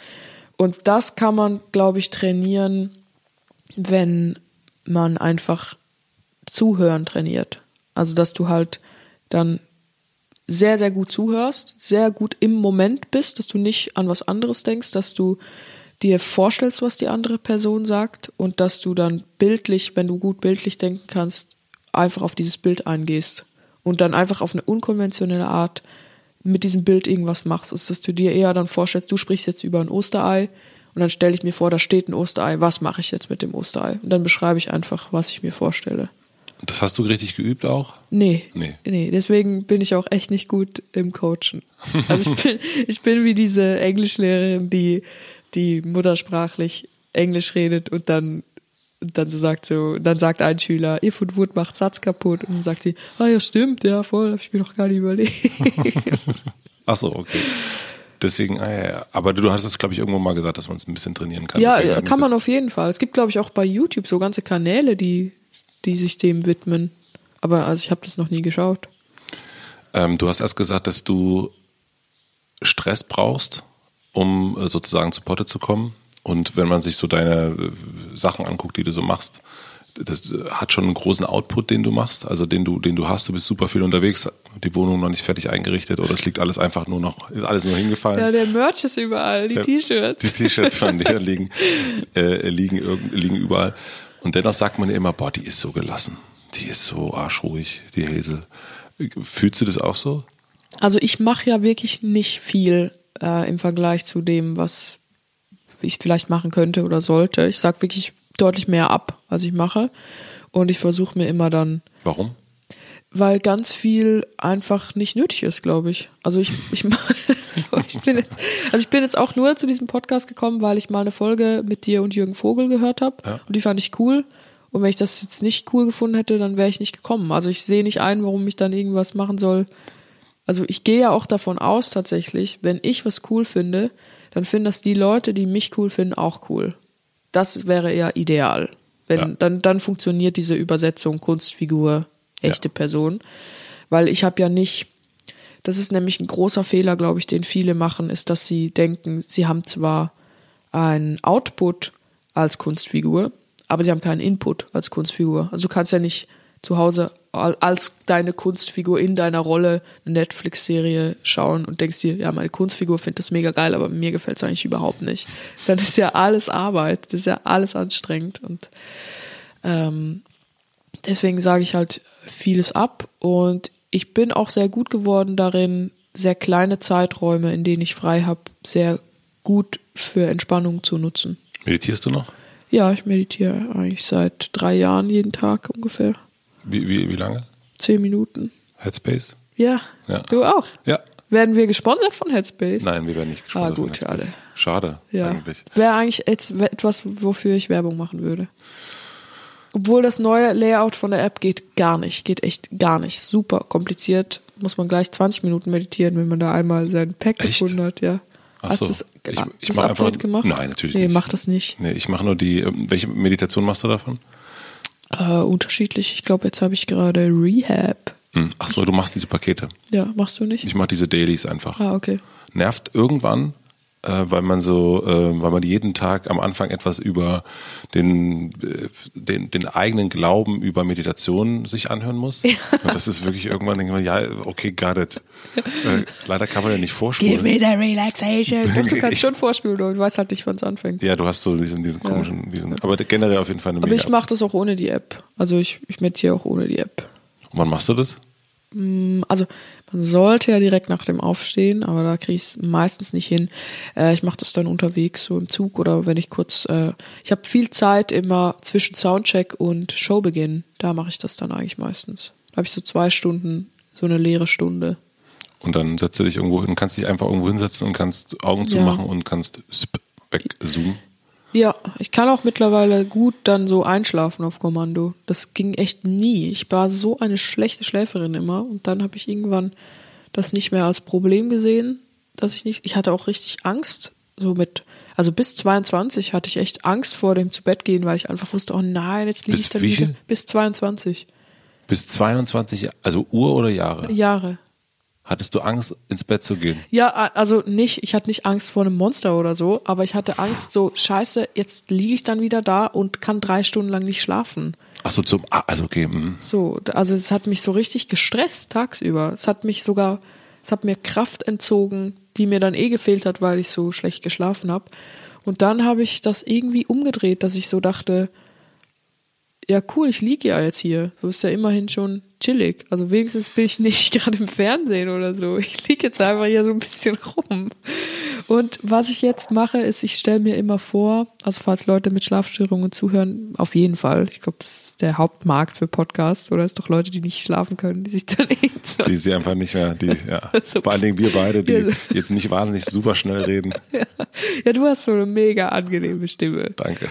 Ähm, so, also es erinnert mich, das klingt sehr absurd, aber an Big Bird von der Sesamstraße, weil der hat ja eine ganz andere Stimme eigentlich. Aber eigentlich müsste Big Bird deine Stimme haben. Das ist dieser große gelbe Vogel. Ja. Ähm, Hallo. Ja, aber was super ist, ist, wenn man sich einfach körperliche Bewegungen vorstellt. Also ich stelle mir zum Beispiel vor, wie ich renne, wenn ich schlafen will, weil dann man gar nicht mehr im Kopf ist. Also dann versuche ich mir vorzustellen, wie fühlt es sich an zu rennen oder wie fühlt es sich an, was Schweres hochzuheben. Und dann stelle ich mir das einfach so lange vor, bis ich einschlafe. Und das funktioniert irgendwie für mich. Hast du nicht eh eine irrsinnige, naja gut, kannst du dir nicht einschätzen, weil du weißt ja nicht, wie Ich kann mir andere. nicht vorstellen, wie die anderen sich Sachen vorstellen. Ja, Entschuldigung. da hört es auf bei mir. Ja, aber so diese, also du, gut, du hast dich ja schon mit Menschen unterhalten und ähm, wenn es so in Assoziation geht, wenn es so in Vorstellungskraft geht, also wenn so den so Dinge vorstellen. Hast du das schon immer gehabt, dass du so äh, dir Szenarien ausgemalt hast, ähm, die irgendwo hingeführt haben in den Keller? Ja, ja, also ich habe auch, meine Mutter glaubt mir gar nichts, weil ich sie einfach schon immer jeden Tag verarscht habe. Aber sie ist auch immer drauf reingeflogen. Aber nie sowas, wo ich dann irgendwas, äh, irgendwas gekriegt habe oder so, sondern ich habe einfach zum Beispiel erster Schultag dann so fünfte Klasse und dann fragt sie, ja, habt ihr irgendwelche neuen Kinder? Und dann habe ich gesagt, ja, der ist da, der Michael. Ah, cool. Und wie ist der so? Ja, super. Sein Vater, der Michael ist total reich, weil sein Vater hat diese kleinen Päckchen erfunden mit diesen Kügelchen drin, die in den Produkten sind, damit es die Feuchtigkeit aufsaugt, die man auf keinen Fall essen darf. Und jetzt sind die halt so mega Millionäre. Und sie so, ah, okay, interessant. Und es hat dann einfach alles nicht gestimmt. und das sind also nur so Lügen, wo man sich denkt, wieso, wieso lügt jemand jetzt? Also, Aber einfach, weil du Spaß hattest, Geschichten zu erzählen. das macht mir einfach Spaß. Also ich stelle mir auch manchmal vor, dass ich so einen Gartenschlauch im Gehirn habe, der einfach so rumspritzt und niemand hält ihn fest. Das stellst du dir vor. Ja, so fühlt sich das ein bisschen an. Einfach so und manchmal halte ich ihn dann fest und guck so, ah, was, was hast du gerade? Und lügst du jetzt noch? Also in deinem, in deinem, also nicht auf der Bühne, sondern im echten Leben? Nee, dadurch, dass ich so auf der Bühne so Geschichten erzählen kann, mache ich das eigentlich gar nicht mehr. Also bei meiner Mutter halt, um sie zu ärgern. Aber sie findet es auch noch. lustig. Die findet es mittlerweile okay. Ja, ja. Ähm, bei Sophie Passmann war das, äh, da ging es um, äh, da habe ich gefragt, was war so der erste initiale Moment und da sagte sie, sie hat äh, Stand-up gesehen oder nee, Poetry Slam gesehen und äh, ihr Gefühl war, das kann ich auch oder das kann ich besser. Was war bei dir das erste Gefühl? Also ich war mit 15 Austauschschülerin in Australien und vorher wäre ich nie auf die Idee gekommen, dass ich gerne auf Bühnen gehen würde. Also ich war auch nie so, also ich wurde nie gerne angeguckt und also zugehört schon. Ich war immer ziemlich laut, aber ich war jetzt nicht der Klassenclown, aber immer immer schon gerne auch diskutiert mit den Lehrern. Und dann war ich in Australien und wusste, ähm, ich kann entweder die Klasse in der Schweiz überspringen oder Weil du sehr also muss es halt warst. einen gewissen Schnitt haben und dann muss, kanntest du dir quasi das Jahr anrechnen lassen im Ausland. Mhm. Oder ich mache das halt nicht. Und ich dachte mir, nee, ich mache das sicher nicht. Ich komme einfach, ich gehe jetzt einfach ein Jahr lang auf so eine B-Schiene und mache dort irgendwas und habe dann auch meine Klassenkurse so gebucht. Also ich hatte Kochen, dann so einfach war Gastfreundschaft, was völlig gestört ist, dass Aber dann geil. eine ganze Nation so Gastfreundschaft lernt. Ja, da habe ich so einen Barista-Kurs gemacht, das war wirklich verrückt. Wenn man so bei 40 Grad irgendwie so ein Cappuccino schäumt. Und äh, ein Kurs war halt Theater. Da haben wir dann das so ein bisschen gemacht und das, ah, da habe ich halt gemerkt, mir macht das Spaß. Und dann habe ich mir Poetry Slam angeschaut und war mega beeindruckt und habe fünf, sechs, sieben Poetry Slams angeschaut und dann dachte ich irgendwann auch so, ja, das, das kann ich, glaube ich, auch. Und dann habe Also ein ähnliches Gefühl auch wie Sophie. Ja. Mhm. ja, aber also es hätte ich nicht gehabt, wenn ich nicht vorher mal auf der Bühne gestanden wäre. Weil ich glaube, das ist sehr einschüchternd. Also ich, ich habe das sehr einschüchternd gefunden, dass da Leute auf der Bühne stehen. Und dadurch, dass ich vorher schon mal auf einer Bühne stand, ohne Publikum, wir hatten nie Publikum, wir haben einfach nur geübt. Aber dadurch wusste ich halt, ja, das ist halt irgendwie ein realer Raum und da gibt's auch hinter der Bühne und ja, und für die Person auf der Bühne ist das irgendwie auch eine spezielle Situation, nicht nur für die Leute im Publikum. Und ich wollte es einfach mal ausprobieren. Aber wie ist das, wenn man dann, ich meine, ich habe früher Musik gemacht, dann war das irgendwie insofern einfach, dass, dass man, dann ist man halt eine Band und da geht man irgendwo hin und sagt, können wir mal spielen oder was auch immer. Wenn man ähm, Stand-up macht oder Poetry Slam, geht man ja im Grunde hin und sagt, hallo, ich bin Hazel, ich bin übrigens ziemlich gut, äh, ich würde hier gerne mal auftreten. Also wie überwindet man oder wie hast du deine, deine, diese Art Charme überwunden, auch zu sagen, du bist jetzt ja nicht so jemand, also, äh, hi, übrigens, hier, it's me. Ja. Äh, wie hast du das gemacht? Ähm, ich habe mir einfach vorgenommen, dass ich das an diesem einen Tag mache. Das war im Juni 2011 und ich wusste, ich muss das jetzt machen und ich mache das jetzt und ich sage das niemandem und gehe dahin und sage, darf ich bitte auftreten und dann haben Das war so eine Open Mic? Äh, das war ein Poetry Slam. Aber ein sehr ein kleiner, ähm, mit so 80 Zuschauern im, in Winterthur in der Schweiz. Und mein Bruder war dann im Publikum, weil Warum? er da, also weil er mich halt gefragt hat, wo gehst du denn hin? Und habe ich gesagt, ja, ich gehe zum Poetry Slam. Habe aber nicht gesagt, dass ich auftrete. Und dann ist er auch gekommen, weil er dachte, ja, dann gehe ich da auch gucken. Und dann hat er mich auftreten sehen und ich habe den Abend gleich gewonnen, was aber wirklich nicht an der Qualität des Textes, geschweige denn der Performance lag, sondern einfach, weil die Leute irgendwie das so süß fanden, dass da eine 17-Jährige ihnen was erzählt. Und ähm, dann hat mein Bruder das meinen Eltern erzählt, dass ich da aufgetreten bin, obwohl ich eigentlich nicht wollte, dass er das macht. Aber also ich hätte es auch erzählt, wenn er aufgetreten wäre. Und dann haben sie das total cool gefunden und der der Moderator hat dann mir gesagt, ja komm doch, tritt doch noch mehr auf, das ist doch super. Und ich dachte so, nee, will ich eigentlich nicht. Und dann hat er gesagt, doch, jetzt habe ich dich schon angemeldet für die Schweizer Meisterschaften. Und dann war ich dort und dann, dann war ich da in diesem kleinen Zirkus drin und dann ging das immer weiter. Und das ist auch was, was den Schweizer Kulturbetrieb wahrscheinlich sehr gut beschreibt, ist, dass wenn man halt einmal drin ist, dann wird man auch sehr unterstützt von den Kollegen. Das ist wahrscheinlich ein großer Unterschied zu Deutschland auf jeden Fall. Deutschland, ja. Und musst du dich heute für irgendwas überwinden noch? Ja, also im, von all den Sachen, die ich jetzt gerade mache, nicht. Aber ich würde natürlich schon gerne noch andere Sachen machen. Also vielleicht mal schauspielerisch was ausprobieren. Würde ich mich schon mega überwinden müssen. Aber ich würde es gerne mal probieren. Ja, du hast ja gestern Angebote bekommen. Ja, für die Zuhörerinnen und Zuh Zuhörer, da saßen so zwei Mädels, die mir mal ein Drehbuch geschrieben haben, wo, wo ich vorkomme, aber ich habe äh, also via Management abgesagt. Sie haben mich damit konfrontiert. Ja, war aber smart von denen, fand ich, fand ich ganz gut. Ja, es war sehr süß wie die, diese Figur, also diese ernste äh, Figur, die da auf die Bühne geht und so ein bisschen Depri wirkt und äh, und nicht sozusagen, hey Wintertour, was geht ab, äh, äh, macht, also das ganze Gegenteil. Und also auch, ich fand das, das machst du sehr oft, äh, aber ich finde es ein total schönes Bild und das, das Gefühl habe ich bei all dem, was du machst, dass du sagst, ich hätte es auch gemacht, wenn ihr nicht da gewesen wärt, das wäre nur so ein bisschen, wäre nur ein bisschen creepy. Mhm. Ähm, und das Gefühl habe ich bei den Sachen, die du machst. Also so, es wirkt immer so, ja, gucken jetzt zwar eine Million Leute, aber äh, wenn es auch 100 gucken würden, würde ich es wahrscheinlich genauso machen. Stimmt das? Also habe ich da ein richtiges Gefühl oder? Ja, also ich würde sagen, bei den Live-Sachen stimmt das auf jeden Fall. Bei Fernsehsachen würde ich mir natürlich nie äh, einen, so einen Stress machen wenn niemand zuschauen würde. Also ich würde mir nicht, oder manche Sachen hätte oder ich YouTube. Auch, ja, bei YouTube, das würde ich ja eh machen. Das finde ich auch einfach cool irgendwie, dass wir, dadurch, dass Thomas und ich uns vorgenommen haben, dass wir einfach jeden Sonntag was anderes porträtieren, erleben wir auch mega viel. Das ist ja. halt einfach cool. Also ich kenne halt niemanden sonst, der, der dann in seiner Freizeit extra irgendwo hinfährt und sich so den, den besten Supermarkt des Landes anschaut und einfach nur durchspaziert.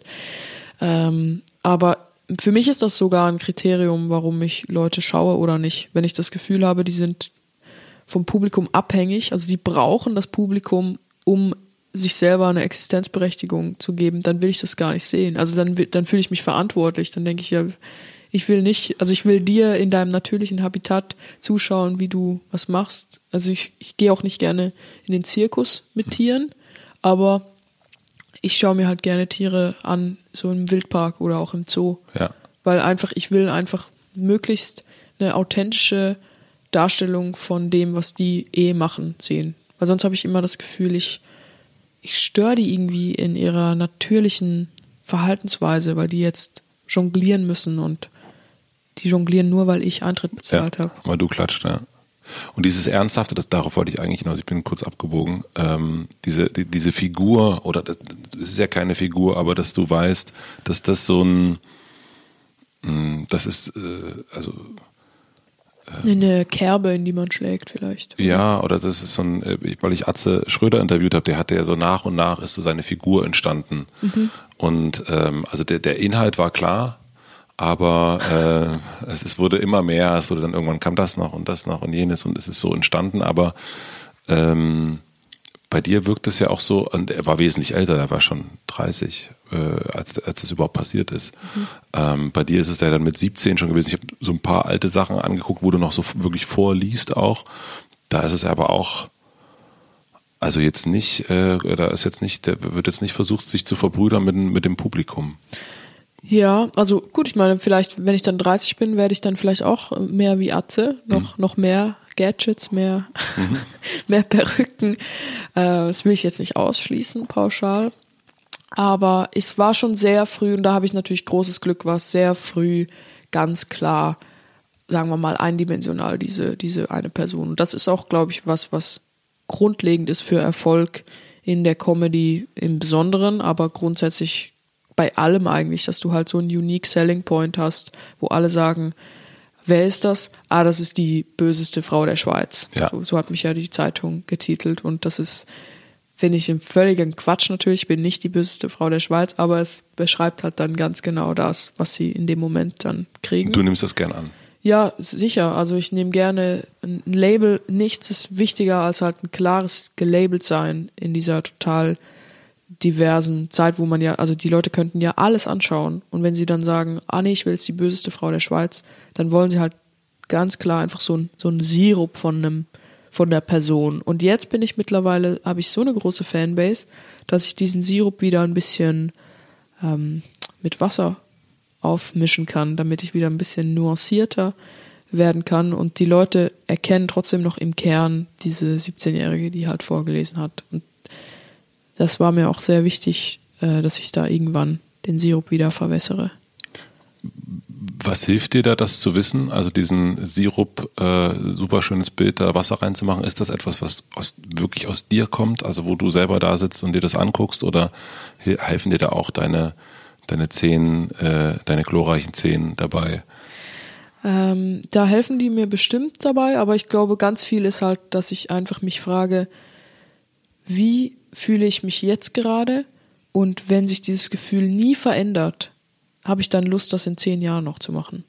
Also so sollte man das ja auch in einer, in einer Beziehung, ob das jetzt eine Freundschaft oder eine wirklich so eine Partnerschaft zwischen zwei sich Liebenden ist, ähm, sollte man sich immer fragen, wenn man sich nicht sicher ist, will ich zusammenbleiben, wenn es genau so bleibt, wie es jetzt ist und nichts ändert sich, bin, ich dann in zehn Jahren noch gerne mit der Person zusammen. Mhm. Und das muss man sich mit sich selber halt auch fragen. Und ich wusste, wenn ich genauso bleibe, wie ich mit 20 oder so aufgetreten bin oder auch mit 24, also vor einem Jahr, ähm, dann will ich das in zehn Jahren nicht mehr machen. Also muss ich mich jetzt so weit verändern, dass ich sehen kann, ja, wenn es so bleibt, dann kann ich es in zehn Jahren mit dem Wissen, das ich jetzt habe, wenn ich mir mich in zehn Jahren vorstelle, dann geht das. Natürlich werde ich mich dann, wenn ich 30 bin, stelle ich mir mich anders vor in zehn Jahren. Deswegen muss dann wieder nachjustiert werden. Aber ich glaube, das ist halt ganz wichtig, dass man alle, ja, weiß nicht, zweimal im Jahr oder so sich einfach so eine kurze Momentaufnahme von seinen Gefühlen anschaut und sagt, wie fühle ich mich gerade und was bin ich bereit zu ändern, was kann ich ändern, was möchte ich denn alles und dann ist aber auch mal wieder gut. Also muss man sich nicht die ganze Zeit fragen, wie fühle ich mich denn gerade. Dann kann man auch mal ein halbes Jahr durchpowern. Einfach mal, einfach mal durch. Und äh, was sind das für Momente? Also wie, wie, wie machst du das? Das ist ganz oft, wenn ich so ähm, wahnsinnigen Stress habe und zu viele Termine, zu große, so, so Dinger, wo man vorher dann auch Lampenfieber hat und dann fünf Tage frei hat, so, wenn man so von, vom, aus dem großen Sturm in die einsame Wohnung zurückkehrt. Aber dann ist man ja auch ein bisschen beeinflusst. Ja, ja, klar. Aber ich finde dieses verletzliche und weinerliche und beeinflusste Ich, das gehört ja auch dazu. Also man muss dann auch sagen, wenn, wenn ich, wenn ich so beeinflusst, wie ich jetzt bin, nicht so bleibe, ist ja auch eine Möglichkeit, dass ich so bleibe. Also gestresst so. Genau. Hm. Also wenn, wenn ich äh, in wenn die schlechteste Version von mir selber niemand ist, den ich gerne sein will, dann muss ich was ändern. Aber wenn ich auch die schlechteste Version von mir selber zumindest erträglich finde, also wenn ich mich nicht umbringen will, dann, dann reicht das ja, dann kann ich das machen. Wie ist die beste Version von dir? Wie sieht die aus? Ich glaube, die beste Version von mir ist so, wenn ich vielleicht achtmal im Monat auftrete, also vier Termine oder drei, vielleicht siebenmal oder, oder sechsmal, so drei Termine, dann eine Woche ganz zu Hause und dann nochmal drei Termine, sodass ich ein bisschen was habe, ein bisschen Output und sonst einfach so am, am Rumspinnen und Rumbasteln, sodass ich die Arbeit wirklich noch niemandem zeigen muss. Das ist, glaube ich, die beste Version von mir, weil ich dann sehr großzügig bin und großzügig mit deinen, mit dir selber? Äh, eher mit, mit meinen Mitmenschen und äh, liebevoll auch, auch mit mir selber, dann, dann äh, habe ich auch Spaß. Und ich glaube, die beste Version von mir, die erlaubt es sich dann auch, einfach mal so irgendwas zu machen und das niemandem zu zeigen. Das ist das Schlimmste, glaube ich, am Com Comedian sein, dass du dann jeden Witz immer gleich präsentieren musst. Und manchmal ist es halt auch einfach lustig, wenn man was Lustiges hat und das niemandem zeigt. Da sitzt du dann da in deiner äh, Kölner Wohnung und, und denkst dir was aus oder die, die, du, also sitzt du dann da und, und, und schreibst oder, oder du hast ja gesagt, du schreibst nicht, aber sitzt du dann einfach da und denkst vor dich hin und da kommt vielleicht dann ein Witz und den vielleicht behältst du ihn dann auch, weil du gerade die beste Version von dir selbst bist? Ja, also ich schreibe mir dann halt ein Stichwort auf äh, auf dem Handy oder auf ein Stück Papier mhm. und und äh, und dann lasse ich den ruhen und dann also das wäre jetzt wirklich, wenn die beste Version von mir über mehrere Monate aufrechterhalten wird, was absolut utopisch ist. Ähm, dann würde ich den nach einem Monat wieder anschauen und wenn ich ihn dann immer noch gut finde, habe ich so viel Abstand dazu, dass ich fast ein objektives Publikum bin und dann mache ich ihn auf der Bühne. Und wenn er dann funktioniert, dann bin ich richtig glücklich und wenn er nicht funktioniert, dann ist es sofort wieder scheiße. Wie bist du, wenn du total gestresst bist? Also wenn du nicht die beste, also wenn du die schlechteste Version von dir selbst bist, also ist Ja. die schlechteste Version gestresst? Ja, also die schlechteste Version von mir ist Geschlecht, äh, Geschlecht, okay, das war ja mal ein freudscher Versprecher. nee, die schlechteste Version von mir ist gestresst. Ähm, aber die beste Version ist schon auch ein bisschen gestresst, aber so ein, so ein Puls, so ein Drive von innen. Und bei der schlechtesten Version kommt der Stress von außen so auf mich draufgekippt wie so ein großer Hut, den ich nicht tragen möchte. Und die schlechteste Version vergisst zu essen, die ist unfreundlich zu den anderen, die hält sich selber für viel wichtiger und hält die eigenen Probleme für viel größer, als sie eigentlich sind und, und erkennt nicht, dass andere Leute auch Probleme haben. Und äh, ist äh, kurz angebunden, egoistisch und hat einfach gar keinen Spaß an der Arbeit. Also die schlechteste Version von mir ist wirklich so, die, die, die wäre lieber tot als lebendig.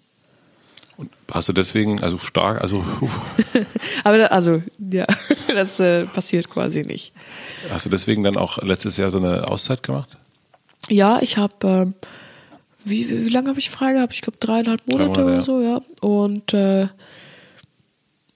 ja, also im Moment, wenn man dann sagt, ich möchte gerne eine Auszeit, ist es ja eigentlich immer gar nicht so schlimm, weil du kannst nicht reagieren auf so eine gestresste Zeit, weil der Terminkalender immer äh, wie so ein gestorbener Stern ist ja schon zwei Jahre vielleicht äh, da und dann wieder nicht. Ähm, aber ich glaube, diese Auszeiten sind sehr wichtig, weil man sich auch mal zur Langeweile zwingen muss und, und dieses Gefühl, dass die Leute dich halt nicht erkennen auf der Straße und dass du den Leuten wirklich genauso egal bist wie sie dir, das ist halt super wichtig. Und das kriegst du halt nur, wenn du längere Zeit nicht bejubelt wirst. Und hast du das vorher geplant? Ja. Richtig, also da war schon klar, also hast du das jetzt auch, dass du sagst, im September bi- bin ich wieder raus Weile? Ja, also mit dem Live-Programm äh, bin ich Juli und August komplett raus, aber ich trete bei ein paar Festivals auf und wir filmen natürlich weiter Deutschland, was geht. Also deswegen ist 2019 ein bisschen ein besonderes Jahr, aber 2020 ist auch schon klar, dass ich wieder drei Monate nichts mache. Und wer sagt dir dann, äh, Hazel, also dass die, ähm, es geht jetzt gerade in den Minusbereich, äh, versionstechnisch. Merkst du das selber? Also, weil das Blöde ist ja eigentlich, also das kenne ich, ist das dann, äh, bist du halt ziemlich gestresst, ne? Nee, nee, wirklich nicht. Ja, das sagen mir, sagt mir mein Umfeld schon. Aber man will das, das ist ja das, also das will man ja gar nicht hören. Also das kenne ich so. Also ich Nee, will weil man denkt so, ja, ja klar bin ich gestresst, schau dir mein Leben mal an, hallo? ich wäre ja blöd, wenn ich nicht gestresst wäre. Ja. Hast du überhaupt irgendeine Ahnung, wieso verschwendest du meine Zeit? mit, mit, diesem, mit dieser Frage. Ja, genau. Bring mir einen Tee. Ja, genau. Ähm, aber ne, ich versuche halt zum Beispiel jeden Dienstag ähm, mal so für vier Stunden gar nichts zu machen. Und dann erkennst du dich halt auch viel besser. Dann siehst du viel besser, bin ich jetzt gestresst, bin ich nicht gestresst. Weil das ist wirklich das, das, das Hauptproblem, dass Leute dann süchtig sind, danach sich schlecht zu fühlen, um sich ein bisschen besser zu fühlen, weil sie sich dafür loben können, wie schlecht sie sich fühlen. Also so zu zeigen, so, ah, guck mal, wie viel ich aushalte. Wie so eine, so eine Hausfrau an Weihnachten, die sagt so, ah, das ist so schön, dass ihr alle da seid. Aber ich habe jetzt so lange in der Küche gestanden. Ich war so lange in der Küche. Und alle denken sich ja, hey, niemand braucht einen vierfach reduzierten Jus für die Gans. Niemand braucht das, ja. Das ist einfach eine Pizza essen.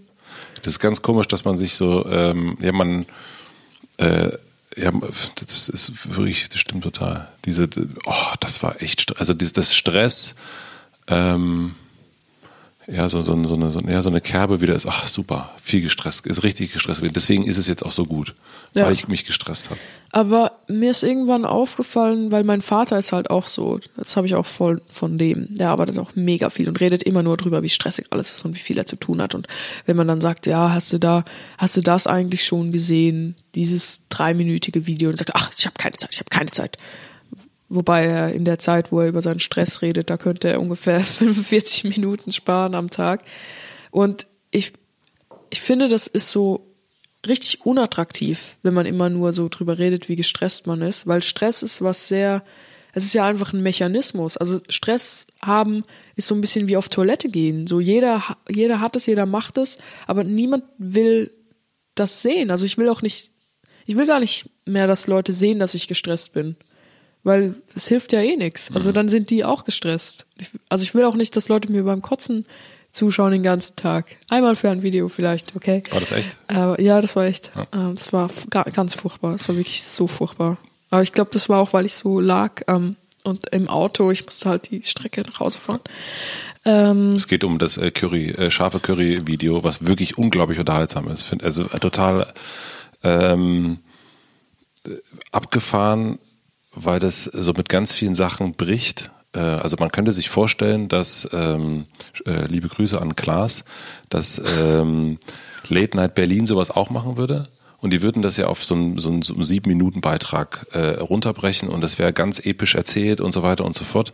Und ähm, und am Ende ist aber bei dir, ja, 30 Minuten äh, geht dir quasi wirklich, und man, man, es ist so hart, aber es ist dennoch, hat, hat es am Ende den gleichen Effekt wie so ein 7-Minuten-Film. es ist aber noch ein bisschen härter, finde ich. Ja, stimmt, es ist noch härter, weil man dich, man denkt irgendwann so, also weil du weinst und so. Und also das Kotzen war mir zu viel auch, das hätte ich gar nicht gebraucht. Äh, aber es gibt so, eine, so, so, so ein drei also gefaked hätten wir das auch nicht, weil, also wir wären auf die Idee gar nicht gekommen. Ja, aber es gibt so drei Minuten, das ist, das ist, die sind unerträglich Das lang. ist so roh, ne? das ist so roh, das ist so, wo du immer wieder vor der, vor der Das ist Kamera. so wie Thomas Bernhard als Film oder so. Ist wirklich, also man kann es eigentlich sich Oder nicht Funny antun. Games ist Ja. auch so, ist so, so der Haneke ähm, äh, Moment eigentlich, wo so, wo so viel Zeit irgendwie benutzt wird. Und aber der Effekt ist, ist, ist, ist unglaublich. Und äh, das, da muss ich noch zwei Sachen zu sagen. Also das ist ja erstens ist es ein Wunder, dass Thomas das geschnitten hat. Der hat das ja an dem Nachmittag geschnitten. Ich weiß gar nicht, wir wissen alle nicht, wie das möglich war, weil er auch diese neun Millionen Scoville gegessen hat. Und Lutz van der Horst ist einfach mega lustig. Unfassbar. Also er ist die lustigste Person, die ich kenne. Das ist so krass. Und das finde ich halt so geil, weil er ist einer meiner Lieblingskünstler. Und ich, ich treffe den halt jeden Dienstag, also privat. Und es ist jedes Mal so witzig. Ist es denn dein, dein Dienstagsdate dann, wenn du vier Stunden hast? Oder? ja, genau, ja. Und, und das ist so lustig mit ihm, wenn wir dann so rumlaufen und dann, wenn die Leute uns erkennen, weil normalerweise ist mir das immer mega unangenehm, aber mit ihm zusammen ist es dann so, weil wir finden ja beide in der Heute-Show als dieselbe Rolle statt und nie gemeinsam. Und deswegen ist es dann für die Leute halt wie so eine optische Täuschung, wenn wir dann im selben Raum sind. Über was redet ihr dann? Und alles, wie scheiße alles ist, wie geil alles ist, einfach alles. Das ist so dein Verbündeter. Ja, aber also äh, wir, wir sind noch gar nicht so lange so gut befreundet, aber irgendwie, äh, ja, das ist so mein, mein Verbündeter, so ein bisschen. Mach doch einen Podcast Ja, das ist, mit ihm. alle haben einen Podcast. Ja. Sogar du. Sogar ich. Tut mir leid. Jetzt sind wir irgendwie abgeschweift, aber ich glaube, es ist egal. Ist so, wir müssen den Rang nicht mehr finden, wie man sagt. Den Rang, wo, äh, wo, wo waren wir denn ursprünglich? Wir waren ursprünglich. Äh, ähm, So sind ja, es. schreibt's in die Kommentare. So, ähm, Nee, ich, ich, bin dann über äh, wegen dem Kotzen. Kotzen bin ich? an.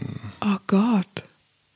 Kann ja auch nicht zurückspulen. Nee, Ne? wir können nicht so. Aber so sind Das es. passiert mir nicht so oft, dass ich dann gar nicht mehr weiß. Ich auch nicht. was- Bei mir auch nicht. Aber es ist einfach das ist ein Zeichen für die Qualität unseres Gespräches. Es ist auch echt fast normal, obwohl wir so Mikrofone halten. Fast.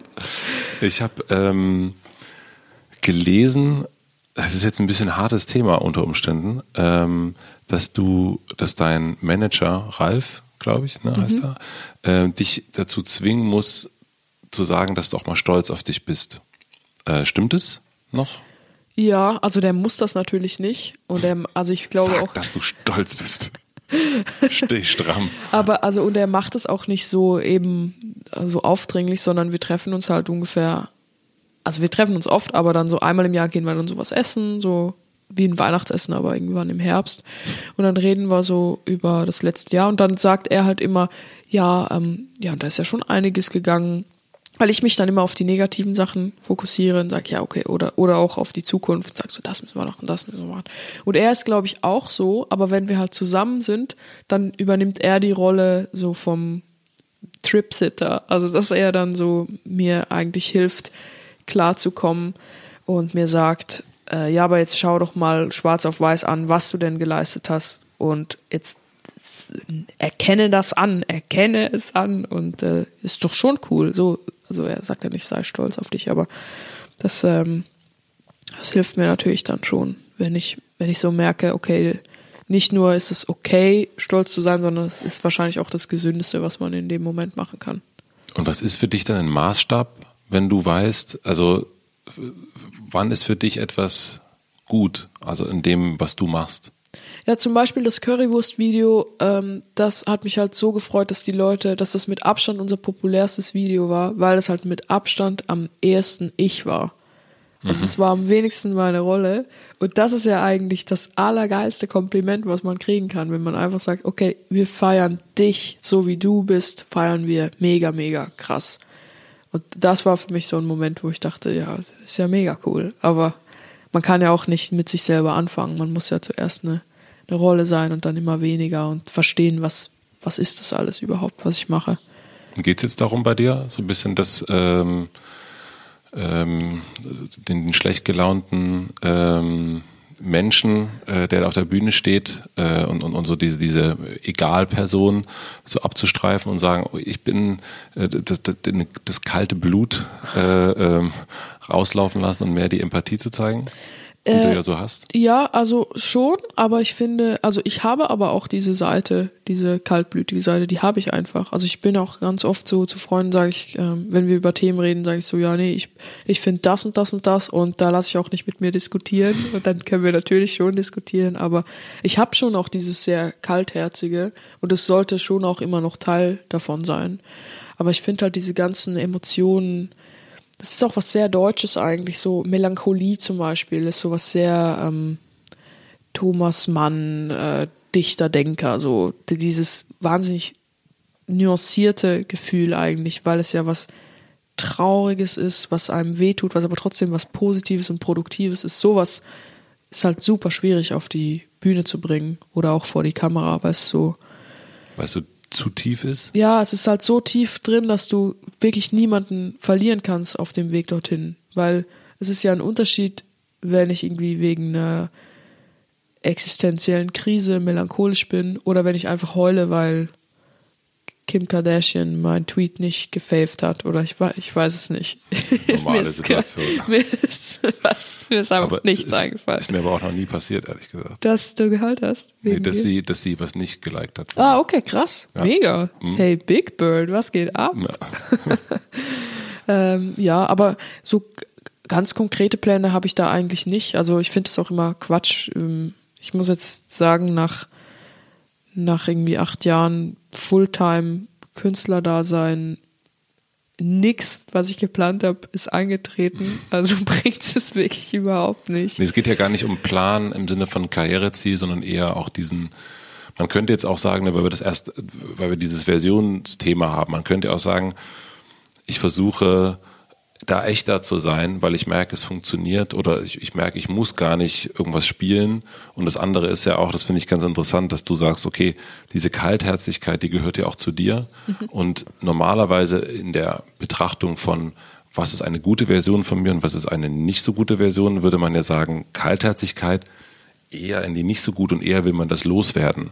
Und ähm, du scheinst das ja sehr zu umarmen und auch zu sagen, so das ist einfach gehört zu mir und das ist, macht mich auch aus und es ist nicht, ähm, ich versuche das nicht irgendwie wegzutrainieren äh, und, und wie so abnehmen, sondern ich, äh, das ist, äh, it's part of me. Ja, ich glaube auch, also da habe ich ja wirklich nie äh, versucht, nur die beste Version von mir darzustellen. Das ist völliger Quatsch. Also das kann ich gar nicht. Ich könnte ja auch, ich könnte mich ja auch irgendwie sexier anziehen oder so. Aber ist das, also er ist schon hot. Ich habe so einen Please Pulli von äh, Los Angeles Football Club, den ich übrigens nur habe, weil Will Ferrell einer der Manager ist. Natürlich. Und Will Ferrell hat halt nur so super schäbigen Merch, deswegen äh, habe ich dann das genommen. Aber ähm, ja, also ist doch irgendwie, die Leute wollen das gar nicht sehen, jemanden, der, vor allem, ich kann das denen nicht geben. Also die können gerne jemanden anschauen, der die beste Version von sich ist. Also zum Beispiel weiß nicht, Heidi Klum zum Beispiel. Natürlich ist sie immer die beste Version von sich in der Öffentlichkeit, aber sie ist ja auch ein Model. Also ich will ja auch nicht dann ein Model sehen und dann sagt sie so, ja, heute hatte ich aber gar keine Lust, mich schön anzuziehen. Es ist ja mittlerweile aber auch äh, normal oder es gehört ja auch dazu, dass man dann ähm, sich auch mal zeigt, ungeschminkt und dann denkt man, oh, sieht wie immer aus, aber dann steht dann drunter auch Without Make-up, I'm feeling. Und äh, oder das ne die die, die weinende Sängerin, ähm, die die so, so ergriffen ist und so. Und das, das gehört ja auch mittlerweile ist das ja auch ein Teil dieses äh, sich das nicht perfekte sein. Entertainment-Pornos, in dem wir die ganze Zeit uns befinden. Ja, ja, das, und jetzt ist gerade so den, den äh, gibt's den Burnout-Burger und äh, der wird gerne hingelegt, natürlich, ohne das jetzt klein zu reden, ne? überhaupt nicht. Aber es wird, manchmal denke ich so, oh, ist das jetzt, hört sich manchmal so Marketingstrategiemäßig an. Ja, zu 100 Prozent würde ich sagen. Aber ja, und vielleicht ist es bei mir auch Marketing, also wahrscheinlich sogar, aber ich mache es halt nicht so bewusst. Also ich, ich äh, bin wirklich auch nicht so nicht so gut in dem. Ich glaube, ich habe mehr Glück einfach. Nee, ich meine das gar nicht um, um ähm, äh, mir, mir ging es weniger um, um das als Marketing zu nutzen, sondern eher so dieses, was kann, also äh, was mag ich nicht an mir? Also, ne, also das, äh, und man könnte ja auch sagen, ich mag nicht an mir, dass ich zynisch bin ähm, und ich versuche das zu ändern oder dass ich negativ bin oder ich sage, hey, das ist einfach ein Teil von mir, ich akzeptiere das. Das hat ja auch was mit äh, der Tag, äh, jeder Mensch hatte vorher auch schon einen Tag und so ist es nun mal. Und ich versuche damit umzugehen und, es, und ich akzeptiere es. Ich, ich mache jetzt nicht Sport und trainiere mir das ab, sondern ich, ich umarme es eher und versuche irgendwie damit daraus auch zu schöpfen. Und Ja, das, also ich würde sagen, dass es, wenn es diesen Begriff gibt, dass es sowas wie Selbstempathie. Also dass man halt auch sich selber sagt, ja, eben, ich hatte auch einen Tag und ich, ich kann nicht immer, immer fröhlich sein. Und wenn ihr das wollt, dann bin ich halt in zehn Jahren in der Psychiatrie und kann nie wieder auftreten. Und wenn, wenn ihr ähm, nicht bereit seid, mit den 20 Prozent Störgeräuschen zu arbeiten, die ich euch gebe, dann geht es halt nicht. Dann passt es nicht. Das ist halt eine andere Strategie, glaube ich. ja, ich finde die gut. Ja, danke schön. Ich habe noch, äh, äh, bevor ich dich äh, aus dem Keller lasse, Ah, aus dem Hotel, oder? aus dem Hotelzimmer, Was ja. denken die Leute, wo wir sind eigentlich? Das äh, ist äh, Fantasie. Okay. Es ist aber also um einiges schöner als erstens ich es mir vorgestellt habe und zweitens fast alle anderen Podcasts, wo ich war. Und ich meine damit im Speziellen das Podcast UFO. Ja, optisch. Optisch ist es schon mal besser. Das, das ist ja alles, was man hören will, wenn man einen Podcast macht. Optisch, was, Top. was, was wirklich, was wirklich super. ähm, ich habe noch äh, drei schnelle Fragen fürs Ende. Äh, wobei sich eine schon fast äh, übrigt, aber vielleicht kannst, stellst du noch mal, sagst du noch mal was anderes dazu. Was lernst du gerade, was du noch nicht so gut kannst?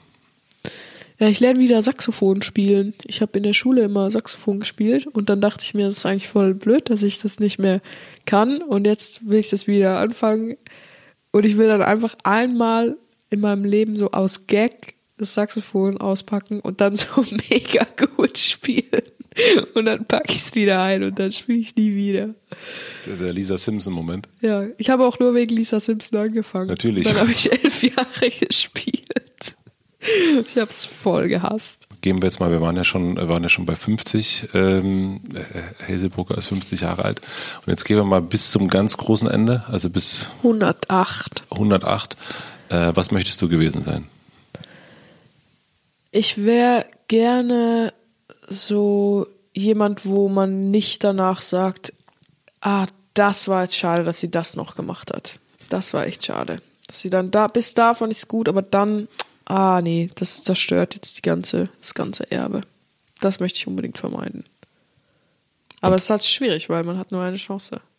Du hast nur eine, es gibt nur eine Möglichkeit, es richtig zu machen. Und es gibt halt eine Milliarde Möglichkeiten, es falsch zu machen. Das w- also wirklich super hart. Ja, aber mein Gott. Und vor allen Dingen liegt es ja immer im Auge des Betrachters. Also die Frage ist ja eher, also würde man das schaffen, nur mit sich selbst im Publikum? Also Ja. dass man so sagt, ähm, also weil das ist, das wäre vielleicht, also das fände ich jetzt, äh, ohne äh, dich da ähm, korrigieren zu wollen, aber das fände ich eigentlich geiler, weil das kann man ja eh null beeinflussen, dass jemand denkt, ach, das war jetzt aber, ne, also das war jetzt, Ja, aber ich, ich glaube, ich habe schon ein Gespür dafür, welche Fans gar keine Ahnung haben und welche dann schon irgendwie wohlwollend sind. Also weil ich, also dass ich jetzt die Leute, es gibt ja auch Leute, die sagen, ja, ich fand die Hazel, bevor sie bei der Heute Show war, das war noch cool, als sie noch mit dem Textblatt war, jetzt finde ich es mega blöd. das kannst du einschätzen, weißt Ja, du, also da weiß ich halt einfach, nee, also das ist nicht eine Entscheidung, die ich selber bereue, deswegen Also es ist dann doch eine Mischung auch aus einem, also auch so. Ja. Wahrscheinlich ist es, es ist nur ich. eigentlich. Ja.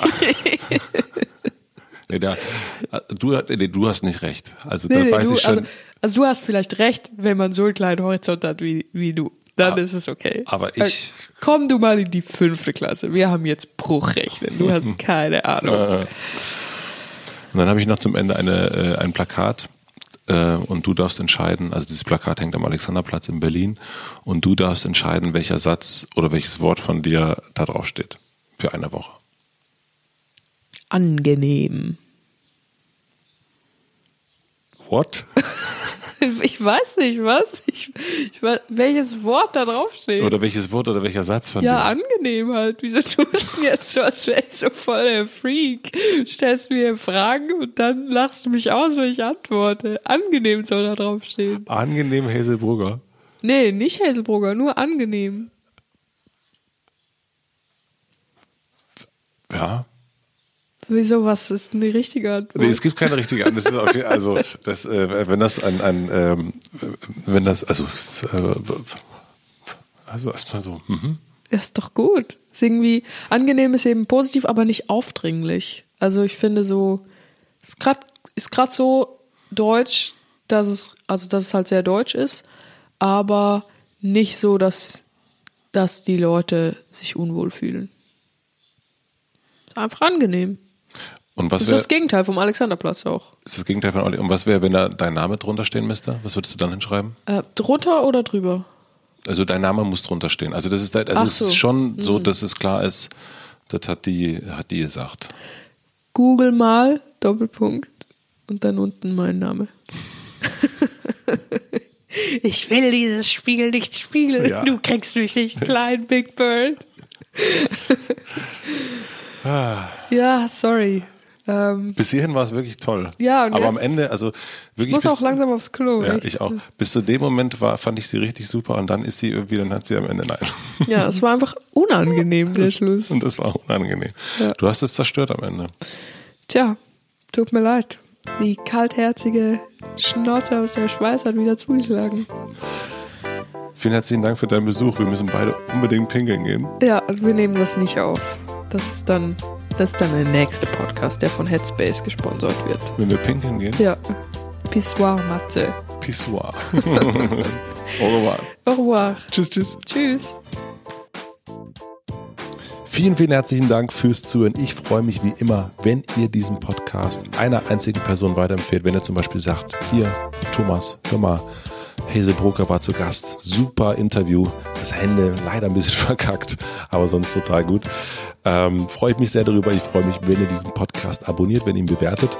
Und ja, wenn ihr mir schreibt, wo ihr diesen Podcast so hört und wann ihr den so hört. Das finde ich immer sehr spannend.